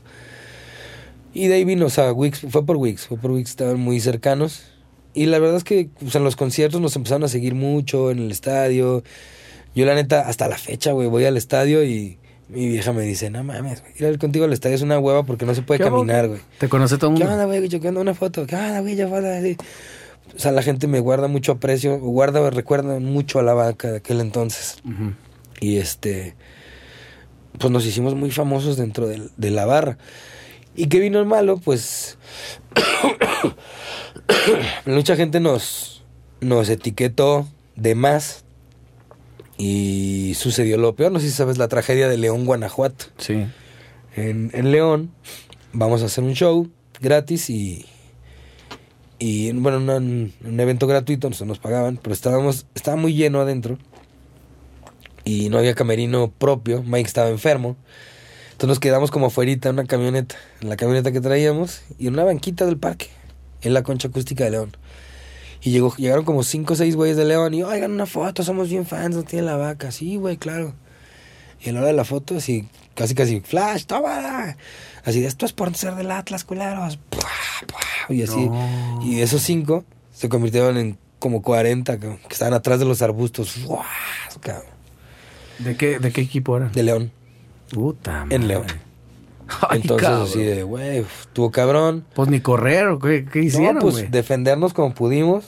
Nos lo robaron una trompeta. Al trompetista le robaron la trompeta. Y pues nos defendimos, güey, como pudimos. Aquí lo que pasó fue que pues logramos repeler como el- la agresión, como pudimos. Y luego ya como cuando nos iban a atacar otra vez, gente, alguien ya había dado el pitazo a la gente de adentro, sale la gente. Había una banda de Guadalajara que nos acompañó, que eran los lo de la poronga ska esa vez. Y se fueron encima, güey, a aventarles de cosas. Entonces ellos huyen. Y yo, ten- yo alcancé a cargar un cabrón. Y le decía yo, devuélvenos la trompeta, cabrón. No ese era mi pedo, no era la Pues trompeta. sí, güey. Pero tontamente ahora lo pienso como de, güey, era ya que se fueran, ¿no? Y ya. Pero ya el, el momento No, la adrenalina, superado. claro, pues no estás pensando. Yo lo estaba agarrando. Y en eso regresan como con todas las piedras que les aventaron. Regresaron hacia este lado. Y Mike fue a salvarme. Porque vio que me iban a pegar. Cuando yo tenía el güey así, llegó un güey, me da una patada en la cara. O sea, me despejó, ¿no? Así de ¡pum! Chingas. Y pues yo pierdo el conocimiento. Y a Mike, cuando estaba tratando de salvarme, le avientan una roca de este vuelo en la cara. No. Y entonces ya los dos inconscientes, sangrados, a full, pues ahí huimos de León. Dijimos, vámonos a un hospital, pero si vamos al hospital, pensábamos que iban a estar allá afuera, güey. Claro. Entonces nos salimos de León, subimos a la camioneta y nos salimos de León Ah, sí. a Guadalajara. Sangrando. Ya ves que en la primer caseta, en las casetas suele haber como una ambulancia o así. Ahí llegamos, ahí nos atendió un paramédico y nos dijo, pues no es tan, no es tan mal, pero si hay que suturar puntos, hay que hacer cosas. Pero aquí no puedo, tenemos que ir a un hospital. Vamos a León, vayan a León, los llevamos de aquí, no. Y nos fuimos a Dele, y nos fuimos a Guadalajara y ya llegamos al primer, la primera cruz verde que vimos y, Ahí. y ahí No mames, Entonces, ese día- se cerró el telón del fútbol en la vaca. Y dijimos, no más fútbol, no más Atlas, no más nada. Si no lo sabe controlar la gente, si no lo sa- sabemos controlar nosotros, se termina. Y fue la- el último día del fútbol en el Atlas, en el Atlas, en la vaca. En la vaca. Pues qué cabrón, güey. Este, hay, hay muchas tragedias aquí en Guadalajara que han pasado. ¿Te acuerdas cuando la época también de la de la cumbia villera se empezó a dar muchas cosas? damas gratis, ¿no? Ahí en, En Guadalajara, más Guadalajara, ¿va? justamente. Que hubo un balazos o no sé qué onda y Pues hasta la fecha, bro. O sea, el- en Guanamor, el año pasado, que vino... ¿Quién vino? ¿Damas gratis? no recuerdo ese. No sé si fueron las damas o los pibes chorros. Pero acabandito, y eso me lo platicó mi compa que trabaja ahí en Guanamor, que me dice el pinche DJ, pues ya estaba yendo la gente, ¿no? Hay una canción que se llama La cumbia de los trapos, que es como la identificante de cada equipo. Y como que el güey dijo, ah, pues ya nos vamos. En lo que se va la gente, deja pongo una playlist. Le puso así literal, esa fue la excusa del vato. Playlist cumbia villera. Le pone play y la primera que suena. Titiquiti, titiquiti, titi. Llega el fin de semana. No. Pues, güey, es como. Prendieron las luces y la gente empezó a decir. Por ahí una parte que dice, vamos él o vamos él, vamos al equipo. Ajá. Y empiezan cada quien a cantar. Entonces, así como. No los dejaron pasar con playeras, pero les pusieron la canción de identificación. Y así como, ah, sí. ¡Pum! Y mamón, se volvió a hacer otra. No tan fuerte como aquella, que creo que estaba balazo subo. Pero. Pues sí, es lo triste de, de ese género y de, y de, de meter el fútbol en cualquier eh, aporte musical, digamos. ¿Cómo lo ves tú a título personal, independientemente de la vaca, que obviamente tomaron una decisión profesional de, des- de desmarcarse A de mí me esta? encantaría, me encantaría poder salir a tocar con una playera del Atlas y que a nadie le importara. Ujú. ¿no? Como Morrissey se pone de las chivas y los que estamos allá abajo del Atlas decimos, ah, pinche viejo, cómo lo amo, cabrón, pero ¿para qué se pone esa playera, no? Pero ya, así debería de ser. Ahí se acaba. Ahí se acaba. A mí me gustaría mucho poderme poner una del Atlas algún día y que y decirlo chido no pasa nada. Pero pues creo que no quiero hablar mal de las barras ni mucho menos, pero creo que es un tema no superado por ese por ese grupo social y por mucha gente. Y que no es exclusivo de México, ¿no? No, Hay muchos países mundo, donde sí, tienen claro, sí, sí, sí, problemas sí. serios. Claro. O sea, eso poco se ve, poco se sabe, pero es un sí es algo pesado, fuerte. O sea, ¿Qué tanto? Yo siempre he pensado que no necesariamente tiene que ver con el fútbol. Es un, pro- es un pretexto, ¿no? sí, O sea, identidad. Ajá. O sea, hay- no voy a decir nombres, pero hay- había un cabrón con nosotros que se juntaba mucho, que era súper chiva, güey. Tocaba una banda de aquí de Guadalajara, no lo voy a quemar. pero el güey amaba las chivas, odiaba el Atlas, pero le encantaba irse con Wix a agarrarse a madrazos con las barras, güey. Con las barras incluso de su propio equipo. O sea, lo que le gustaba eran los Y putazos. yo decía, güey, es que me mama la adrenalina de... Porque se ponían buenas, la neta. Siempre y cuando fueran entre barras, ¿no? El problema es cuando la gente. es más, si yo diría ese pedo. Si yo diría, a ver, vamos a tener la bendición de que casi, casi como carnet de identidad. Barra si eres de barra, barra. estás dispuesto a que te madrien. Pero si no, pues ni te metas. Y, y- y lo malo es que no se puede hacer porque la banda pasa todo a esto, ¿no? Ah, déjame chingo a los de la vaca porque les gusta. Claro. Pero ese güey, por ejemplo, era así de. Me gustaba. Le gustaba ir a los, a los madrazos. Y ni era del Atlas. Fíjate que yo iba mucho a ver el Atlas en un tiempo. Ajá. Una amiga que, que era muy de la barra 51, pero yo iba porque ahí vendían estrella. Ok. Yo nunca fui futbolero, pero sí fui, pe- sí fui pedo. Entonces me gustaba ir porque era ¿Le lo que gusta la estrella? Me gustaba la pinche A mí estrella. me gusta un chingo la estrella y casi nadie le gusta. ¿Por qué tomas estrella? Al fútbol llevo con mis estrellitas, mis latones. ¿Por qué? Está buena, güey. Está re buena, sí. Y, y, pues ya ves, o sea, en- hi- históricamente de mi familia, yo insisto, no soy futbolero, pero si tuviera que irle a alguien, pues soy de las chivas. y siempre era, luego ahora con, con Vergara y eso, pues de pinche. Tecatazo, chi- ¿no? Ay, so, chivas. No, dejaron de vender alcohol. Acuérdate, Ah, un tiempo, sí, porque. Vergara no tomaba, entonces ya nadie podía tomar. No y mames. creo que vendían tequila Life o no sé qué mamada. Una cosa horrible. Y, que, y creo que después sí, sí, sí metieron una cheve, pero no me acuerdo Había cuál. cerveza chiva, ¿no? Algo así, güey. Cheve pero, chiva o... pero no sé si sin ah, no, alcohol. chivacola. Chivacola. La chivacola, No, mames, qué porquería, güey. La verdad, qué porquería. Entonces, yo iba a estos, a estos pedos por eso. O sea, a- a- un compa tuyo iba por los putazos, yo iba por las chéves. Sí, a huevo. Otro La es que la- pretexto. el- el- la onda del fútbol es bien bonita. cara. A mí me gusta mucho. Lo juego mucho. Hasta la Todavía. fecha. Sí, hasta la fecha. Con el buen Taba. El Tavares nos invitó a jugar hace unos años y, y ahí seguimos de aferrados. Va mucha banda del rock and roll. Se pone bueno. Qué chingón. Oye, ¿y tu relación con Tavares empezó ahí en Sol Radiante? Sí. Que ahí- fue también, no fue con una onda de nepotismo, realmente los pidieron mucho y fue una cosa circunstancial con este show, ¿no? Tal cual. Nunca hubo un peso por, por ahí. Pero te digo que este señor Olivar, Oliveros, años después, se encargó de decir que todos nosotros, que todo lo, todo lo que tocaba Tavares, todo lo que hizo. Ah, porque despuesito de eso, de que la vaca le empieza a ir súper bien, empezó como un grupito de bandas que empezamos a salir juntos y a hacer shows por todos lados. Eh, la vaca, plástico, Pito Pérez ya en las últimas, Elis Paprika, Disidente, este, por ahí se me, se me olvida alguna tal, tal vez Porter, y todos esos nos así de, nos subían a un camión, nos llevaban a, a Vallarta, a un santo desmay, ¿no? Otro camión, eh, vamos al Lexa de Vallarta.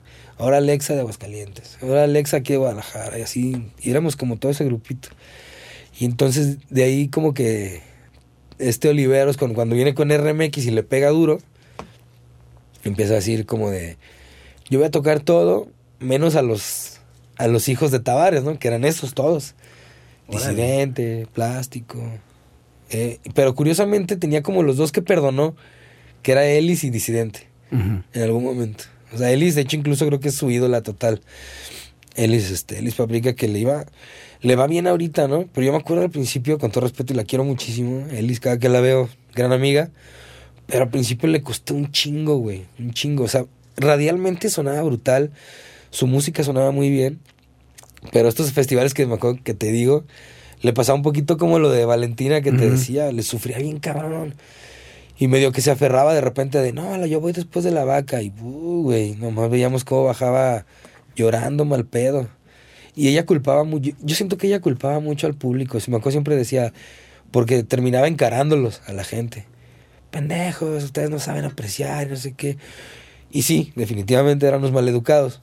Pero yo sí decía, "Oh, creo que parte del problema es que no lo sabías como... Sí, como también su, No sabías su cómo, momento, pues, ¿no? en- ajá, en dónde, cuándo, qué. ¿no? Exacto. Es como, muchas veces a la vaca nos invitaron de, ah, güey, es que va a haber un evento de metal y no sé qué, güey, ¿a qué, güey? No, para que venga, pues es que vas, que vaya a varios géneros. No, mejor no, güey. También un poco la época, ¿no crees, Wicho? Porque mm, ahora más los festivales se da este chile mole pozole. Sí. Y como que la las generaciones nuevas, que es algo que aplaudo, Sí. se dan esa apertura y no pasa nada si va- una banda toca cumbia y después sigue una indie. Totalmente. Pero antes no, cabrón. Antes era bien cerrado todo. si es ska, es ska, si es metal, es metal y reggae es reggae y así. Y la banda ahorita se volvió como, yo siento que también la banda, en general público, se volvió muchísimo menos, este, se me va la palabra, exigente, vamos. O sea, siento que su, los shows que quieren ya ni siquiera tienen que ser como tan increíbles o memorables.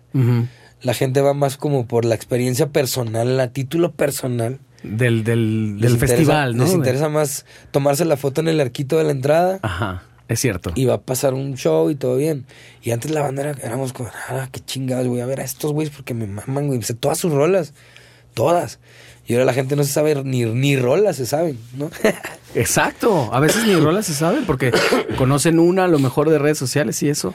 Toda la vida escribiste tú para la, para la vaca. sí, la gran mayoría, 89%, 90%. Te, te agarró también en una etapa post adolescencia, juventud temprana y después el ser papá y eso. Y la vaca sigue activa hoy en día y Sí. sigues componiendo. Sí.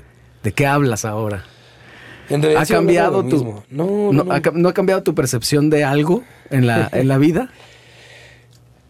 Fíjate que la- en la vaca lo que decía, te decía al principio, si tomamos como una regla muy importante no hablar de los pedos sociales, porque no, nuestra, nuestra idea era, no podemos respaldar lo que decimos. Si no lo puedes respaldar, algo que hablas, entonces no tires al aire, güey, ¿sabes? O sea, ¿te refieres, por ejemplo, a zapatismo, Sí, cosas yo así? no podría decir como, ah, qué pinches ricos, no sé, algo así, sociedad culera, y así como, ay, güey, y, atrás estoy pagando mi carro a crédito, ¿no? Así, Claro. pues no, güey. No, no lo podemos respaldar, entonces creo que no vale. ¿Qué es lo que puede respaldar? Pues tus experiencias personales, tu forma de pensar, el amor, las historias. Yo escribo mucho de amor, la neta. Caigo mucho en el love song. Me cuesta mucho escribir cuando no se trata de amor, de pareja, la verdad. Pero sí he encontrado como algunos lugares. Y casi siempre va todo como hacia el- la introspección, eh, los amigos, pasarla bien, la cerveza, que fue lo que siempre mantuvo a flote a la vaca. ¿La cerveza? O sea, sí, la cerveza, evidentemente. Sí, que al final es una relación de amor, mi huicho, ¿eh? Es una relación de amor y desamor. O sea, Sí. la amistad, la Sí. cerveza misma, todo lo que conlleva, pues es amor. si no hubiera cerveza o alcohol en la vida de la vaca, la vaca no hubiera durado nada. A veces bromeábamos en las entrevistas de, güey, lo único que hic- hicimos la banda por tomar gratis, nada más. O sea, era la, la mejor manera de que te pagaran la peda, ¿no? Sí.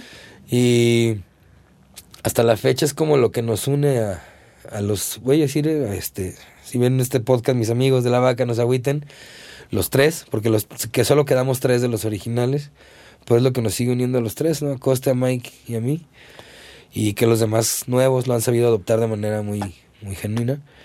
Este, pero pues sí, esos tres nos mantienen la amistad de niños y, y el poder seguirnos poniendo pedos y felices. Y la cheve. Y la cheve. Corona o cuál? ¿Cuál es la Que caiga, dice, la que gra- caiga? dice Mike, tiene su frase. ¿Cuál es tu, tu cheve favorita? La gratis, güey. Esa es la más La más rica de chingona. todas es la gratis. Oye, estábamos con este tema de lo de Tavares, porque, digo, tiene que ver por lo que estás haciendo actualmente. Ahora estás, eh, tienes dos programas en el, no sé cómo se llama el instituto. Jalisco Radio.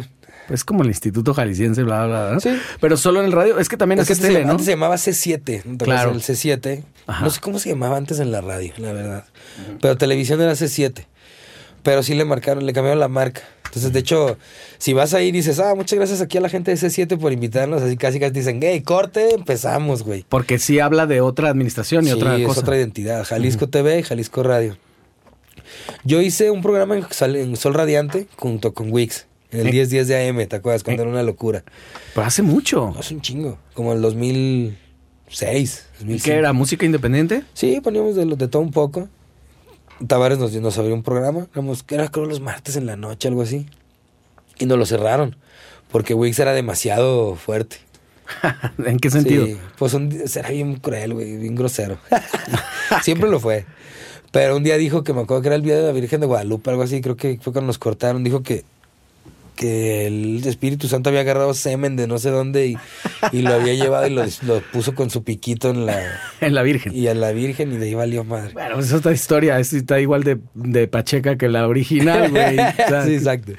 Pero sí vino, a lo mejor vinieron quejas o no sé qué, porque nos dijeron, oigan, ya, ¿no? Es que ahí sí, Ya se no acabó. ahí sí que no te puedes meter, güey. Y ahí- nunca hablaba del tema, fíjate, contaba. A lo mejor ni supo, quién sabe, porque yo. Si algo me queda claro que Tavares no es como tan clavado, deja mucho a la gente ser. Ahora que trabajo con él. Es lo que me decía también Gumaro. Eso, está- eso está Sí. bien perro. No es común. Exacto. Y de ahí, bueno, mi siguiente pinino en la radio fue. Hicimos en el mismo 10 10 de AM, pero en Televisa Radio. Hicimos un programa Toñito Murillo, McFly y yo que se llamaba Los Utileros de fútbol. Hablábamos de fútbol, pero de la manera más alivianada del pedo, ¿no? Como- Mm. Se supone que seguíamos un equipo que se llamaba Los Sacachispas y no sé qué. Y, Ah, órale.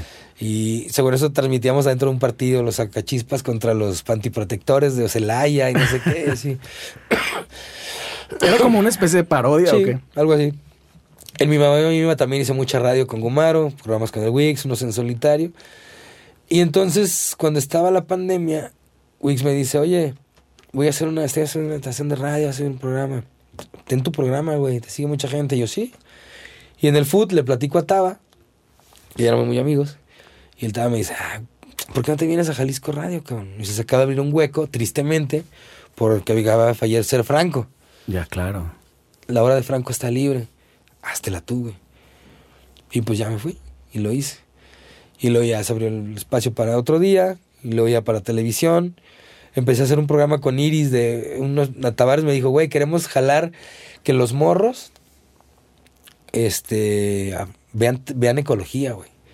Apostaron a eso y me mandaron a mí con Iris de EXA, como dos güeyes más onda, y hacíamos reportajes ahí de que, no, miren, las lagartijas, no sé qué, y la chingada. Estaba chido, y un perro.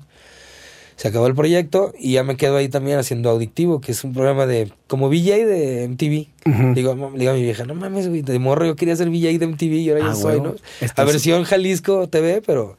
Entonces soy así de que, eh, vamos a poner este video, no sé qué, el nuevo video de los Blink-182 y la chingada.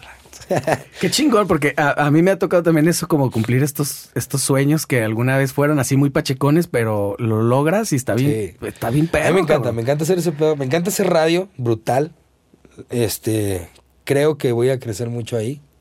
A lo mejor no ahí en Jalisco TV, pero sé que este es el principio de algo, de lo que va a ser. O sea, encontraste, encontraste algo. Me gusta mucho. Y la gente le gusta lo que hago, que es lo bueno. Tengo como una onda ahí como medio cura también, que no he dejado salir por chamba y por cosas. Pero así como tengo un montón de podcasts como este o algo así como que quiero hacer. Medio que la comedia. Ah, qué perro. Medio que sí, güey, así. Pues es que siempre ha sido divert me gusta divertirme, ¿no? Burlarme de mí mismo. Las pelucas, les digo, las, las vestimentas ridículas con la vaca y todo eso. Entonces, creo que Pues, pues caer gordo, dijera Jovito Panteras, güey. Caer gordo. Caer gordo A es lo huevo. mío, güey. Eh, el- eh, me contabas el show, el último show. Fue en, en la época de la pandemia. ¿Cómo me dijiste al principio? Que era como se acabó la música o una Sí, cosa así. El Cuéntame último de la vaca se llamaba. Ajá. Sí, eso fue porque. Es que después de, las, de, la, vaca- de tiempos extras se grabó Gordo, luego Guerreros. Y luego sale el quinto disco, ya muy fragmentados. Y vamos a presentarlo. Empieza la gira. Eso fue en 2018. 2018 y 2019 hicimos una gira muy larga. No te voy a decir que todos los días, pero era de que este fin de semana tres ciudades. Y el siguiente otras tres ciudades. No, y pues luego sí. descansábamos dos semanas. Y luego otras dos ciudades. Y otras dos, y así. Y así nos tomamos dos años. Hicimos todo el país, güey. Todo el país prácticamente. O sea, te puedo decir, no sé, Pachuca, Tlaxcala, México, Estado, Toluca, Querétaro, Aguascalientes, Zacatecas, Durango, Vallarta, bla, bla, bla, Mérida, Cancún, Colombia, Perú, Cabrón. eh, Argentina, Costa Rica. Hicimos un chingo. Entonces, sí fueron dos años en los que coincidió que todos tuvimos hijos. Y entonces nuestras esposas estaban con bebés chiquitos en la casa mucho tiempo. no mames. Y dijimos, güey, hay que parar. Un año, cabrón. Un año sin Hasta salir. en eso se sincronizaron, cabrón. Sí, exacto. Qué loco. Hay que parar, des- descansar, ensayar solamente, hacer cositas ahí en el ensayo. Y entonces dijimos, hay que hacer el último toquín de la, de la gira. Y lo hicimos aquí en, la, en Guadalajara. Cierre de gira. Y se les ocurre ponerle el último de la vaca. Y la banda pensó. Y de hecho, los cabrones de Máxima que hicieron la. Se pagó ahí una pauta publicitaria. Porque a veces sí hay que pagar cosas. O sea, O pues, sea, no se paga. No se pagan Payolas, pues, pero, pero- se pagan lo que se tiene que pagar. Sí, pues los anuncios. Hasta en Facebook hay que Exacto, pagar, tú cabrón. pagas tu publicidad de Facebook. Sí. Entonces, los de, los de Máximo empiezan con un cotorreo que yo empezaba a escuchar los programas y decía, ay, cabrón. Porque los güeyes eran de, no, este, ¿sabes qué? Pues vayan, vayan a ver el último de la vaca porque no se sabe si ya es para siempre o no. ¿Cuándo será? Se separa la vaca, y sí. Y el spot también decía, "La- el último toquín de no tiene la vaca. Es así como todos, no mames, y empezaron a escribir de México. Güey, ¿cómo pueden hacer, no sé, esto antes de que se vengan a México? ¿Qué fue que 2019? Fue en el 2020 ya. Ya en el 20, pero ya, en la, ya en la pandemia. Pero ah, fue, ya en la pandemia. Es que fue en febrero, ya es que todo tronó en marzo, ¿no? Sí, marzo 17, lo recuerdo. ese show fue febrero 2010, 18 de febrero. Entonces, Un mesecito antes. un mesecito antes. Ahí fue. Y fue un sold out brutal. ¿En dónde lo hicieron? C3. Se vino gente de México, güey, así voló un chingo de gente de todos lados porque pensaban que era la Pues última. era la última oportunidad. Hicimos un show de tres horas así, brutal, memorable. Yo la última parte no me acuerdo, estaba pedísimo, güey. Pedísimo. Y estuvo muy cabrón, güey. Pero la gente sí se quedó con la idea de que se separó la vaca. Y nosotros no, no desmentimos nada nunca, ¿sabes? Entonces nos guardamos un año.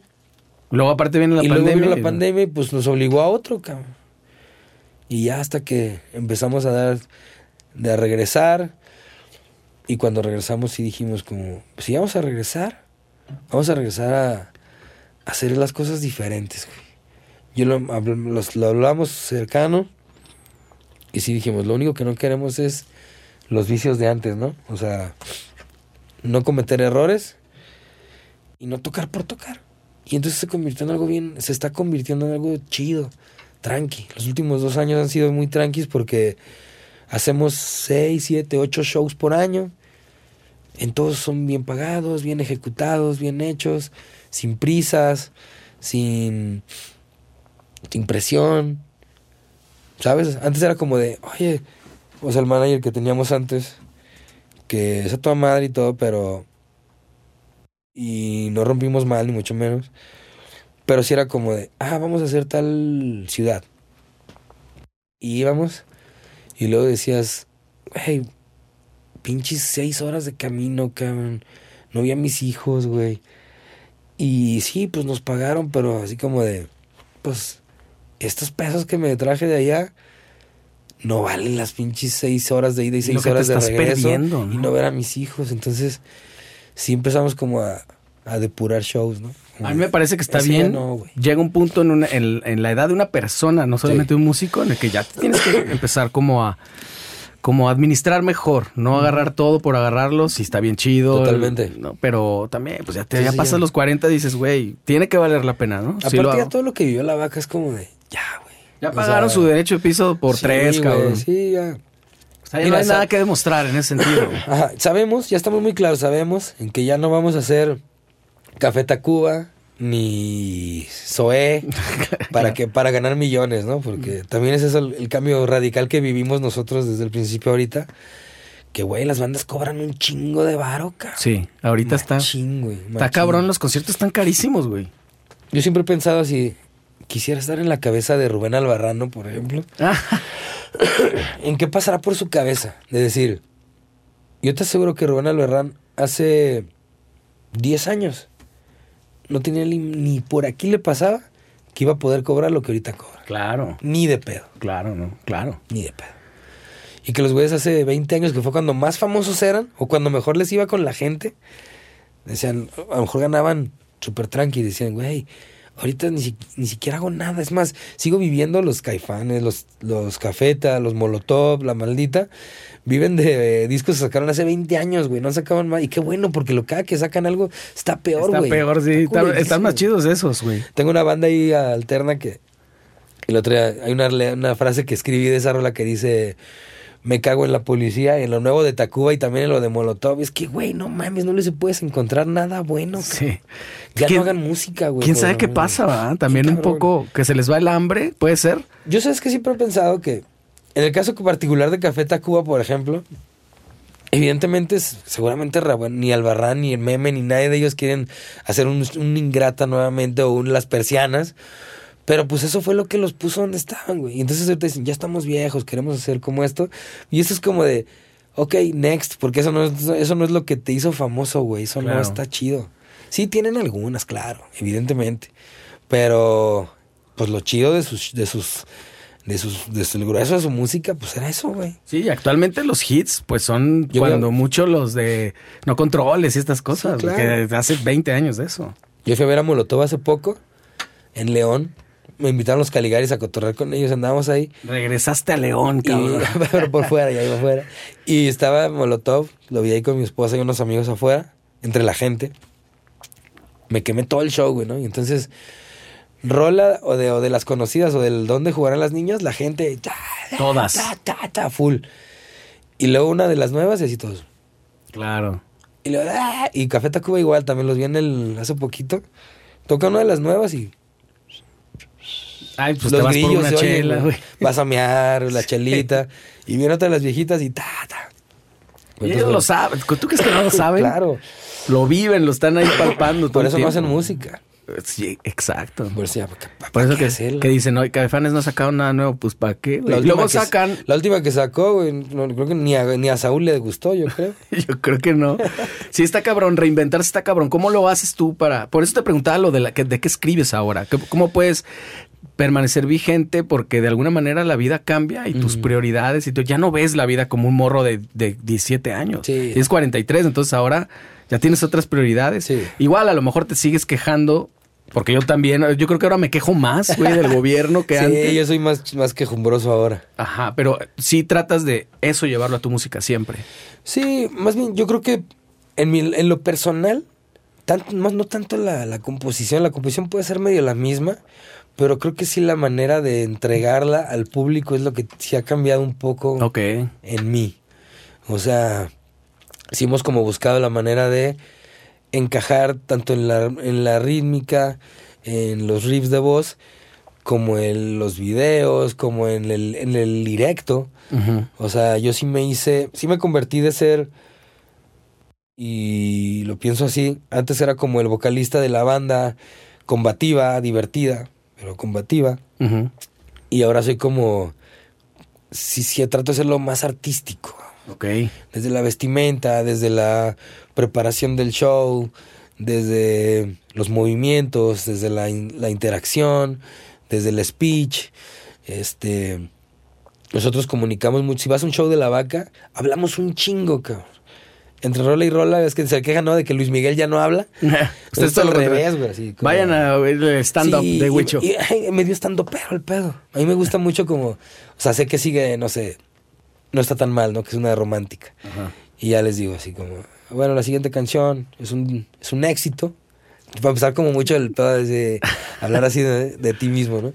Es un éxito. No solo aquí, en Japón, en China. Rompió todos los récords y ya la gente como, ¡ah, qué cagado! Y pues la verdad es que no es nuestra, es un cover de RBD, con Ah, mucho gusto pero- para ustedes y todas, ja, ja, ja. Y así empieza ya la rola, ¿no? O sea, como cositas así. Le, le- le mueves, haces la experiencia como distinta. Estas, las últimas que tocamos en el Rock por la Vida, por ejemplo, nos fue cabroncísimo, cabroncísimo. Y al final del show, se acercó un compa de, de una banda de ska de aquí, Nachito, y me decía, güey, dice, lo, acabo, lo que acabo de ver está cabrón, güey. Me dice, es, es que ya, o sea, deja, olvídate de la música, es un pinche concepto, es un pedo bien loco, güey. Este, es mucha energía, güey. La música se empieza a alimentar de otras Sí, cosas. sí, ¿no? sí. Y qué chingón que lo veas así, como que em- empezar, sí, que sea también un discurso, a lo mejor no aleccionador en el sentido, como decías, de que hablar de zapatismo, de indigenismo y cosas así que no te van, pero sí de las que sí, de las que sí sabes. Sí. Te lo juro que si vas a ver a la vaca ahorita, te la vas a pasar a toda madre. A toda madre. Y vas a decir, no mames. Hay un chingo de gente que me dice, güey, nunca, yo la vaca, pues sí los he escuchado, pero pues la neta ni me gusta el ska, pongo sus rolas y yo le cambio, güey. Y los vi en vivo de peta la verga, güey. Qué cabrón, güey. Qué chingón que, que siga, creo que siga existiendo esta... Debería de ser que las bandas se hagan en Sí, vivo. sí. Y la vaca sin duda se hizo en vivo. Totalmente, totalmente. No es una banda de estudio. Ni yo oigo mi música.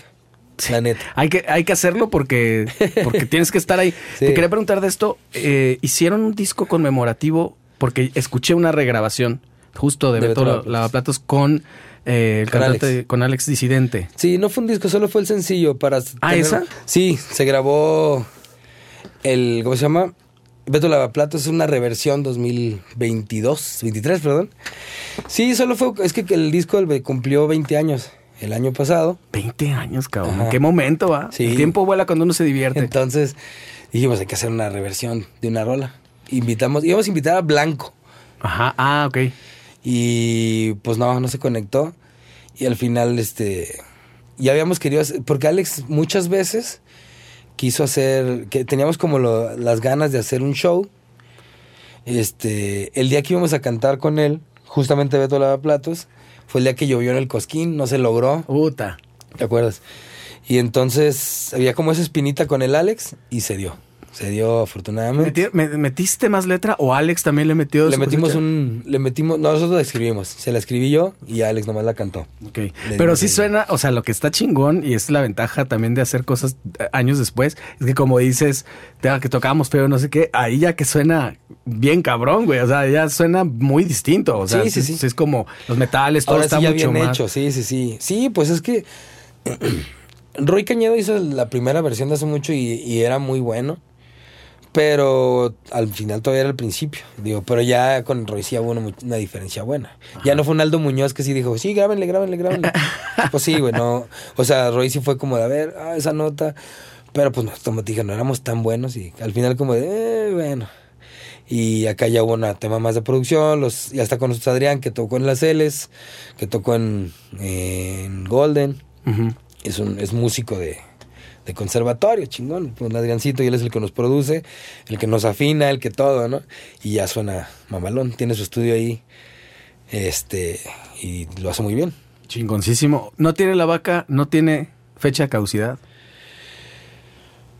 A Mike, Mike y yo, y Coste, los iniciadores, alguna vez dijimos que la idea era para siempre, ¿no? Que aunque tuviéramos 80 años y si nos daba por tocar un día lo hiciéramos. Entonces, yo creo que así va a ser.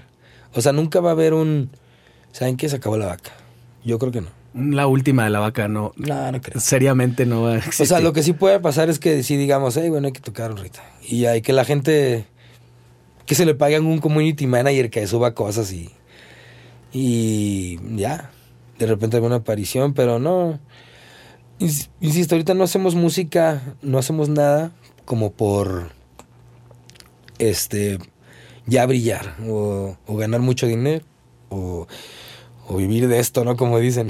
ya quedó claro que no se vive de esto. Claro. Este, todos sí tenemos nuestra buena paga por la vaca, gracias a Dios. Pero pues todos tenemos trabajos, negocios y todo. Entonces, está muy claro que esto es pues un hobby, un hobby muy divertido que deja unas monedas, que nos hace seguir viajando, conociendo el mundo, este... Y que te hace sentir vivo. Sí, intuyo, intuyo cuáles son las cosas que más valoras a 25 años de haber comenzado la vaca, que son, por ejemplo, estos cassettes que, que antes vendían y que caguameando ha- ha- ha- hacían artesanalmente y que la banda llegue, yo pienso Uf. que el día de hoy llegan y te lo, ah, fírmamelo, güey. Y di- Sí. puta, hace años que no lo veía. Qué bueno que cuentas esa. Hay una anécdota muy interesante. En el 2019 vamos a Perú. Hicimos un sold out en Perú. Wow. perrísimo en Lima. Y entonces había un chingo de gente que nos quería y todo. Se acerca un vato y me dice, oye, ¿me puedes firmar mi disco? Y nos, no, me entrega un Tu vaca es tu poder, el primer disco. Y le digo, no mames, güey, este güey, este disco no se consigue en México ya, güey. Esta es una joya, güey, este original. ¿Dónde lo compraste? Y me dice, en Alemania. Y No dice, mames. Viví en Alemania un rato y allá me lo encontré en un... En las tiendas de discos, güey. Buscándole. Y yo, güey. Entonces, justamente eso. Hay un chingo de cosas que son invaluables. Que son ese tipo de, de cosas. Los, es- esa anécdota. Este. Por ejemplo, a mí nunca se me va a olvidar el día que fui al baratillo y vi mi. el disco de la vaca pirateado, güey. O sea, ya quemado y la portada así. En San Juan de Dios, las playeras de la vaca. También los piratas, obviamente. En el Tianguis Cultural, cositas así. Una vez en la Gran Plaza me acuerdo íbamos al cine con mi novia. Y una tienda de calcomanías que tenían ahí, calcas para el carro de la vaca, güey. Y yo decía, no mames. Les güey". pasó también como a disidente, como hay una iconografía urbana Sí. y el logo de la vaca es súper... La estrella de la vaca es muy famosa. Ajá. Hay un chingo de gente, yo la tengo tatuada. Hay, gente- hay un chingo de gente que la tiene tatuada. Fans, un chingo, güey. Un Qué chingo. un cabrón, güey. Eso, como dices, es invaluable. Eso sí, para que veas. Sí.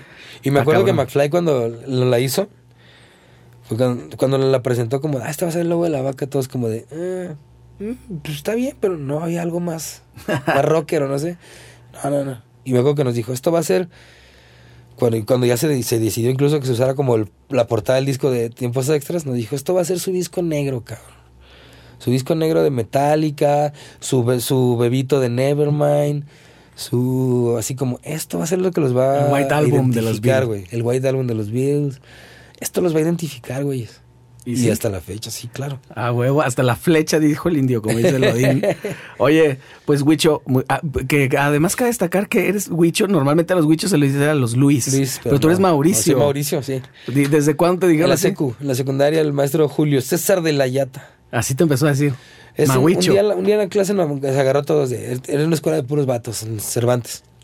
Entonces así de, aquí, aquí no nos vamos a llevar todos para, como que lo hacían para que nadie se agüitara, todos con apodo, cabrones, y no sé qué, así, era medio así. Y tú eres el Greñas, y tú, no sé qué, ¿cómo te llamas? Pedro, pues tú eres el Peter Pan. Y así, así de tonto, güey. Y este, y me dijo, ¿cómo te llamas? Mauricio. Huicho. Y entonces yo era muy bueno jugando fútbol. Y empecé a jugar fútbol y los compañeros me decían, Guzmán, Guzmán, Guzmán, Guzmán. Y a mí me cagaba que me dijeran Guzmán porque no es que mi, mi apellido me mama, ¿no? Menos al menos cuando viajo de internacional, mi pinche apellido tienen que revisar dos veces por el Chapo Guzmán, güey. ¡Puta madre! Entonces, sí, mi pasaporte siempre en todas las migraciones es como de, a ver, chécale doble. no vaya a ser. Que sea hijo ahí perdido, este cabrón es un este- familión aparte, güey. Y entonces no me decían, Guzmán, Guzmán. Y yo les- un día les dije, bueno, me digan Guzmán, güey. Díganme Huicho si quieren, cabrón. Como me dijo, como me dice el pinche de la yata. Y de, ah, sí, Huicho, Huicho, Huicho, Huicho, Huicho. Y hasta la Y fecha. de ahí. Y na- nadie te dice Mauricio. Tu mujer cuando se enoja. Mi esposa, no, no, no me dice Huicho, de hecho me dice Mauricio. Mi mamá.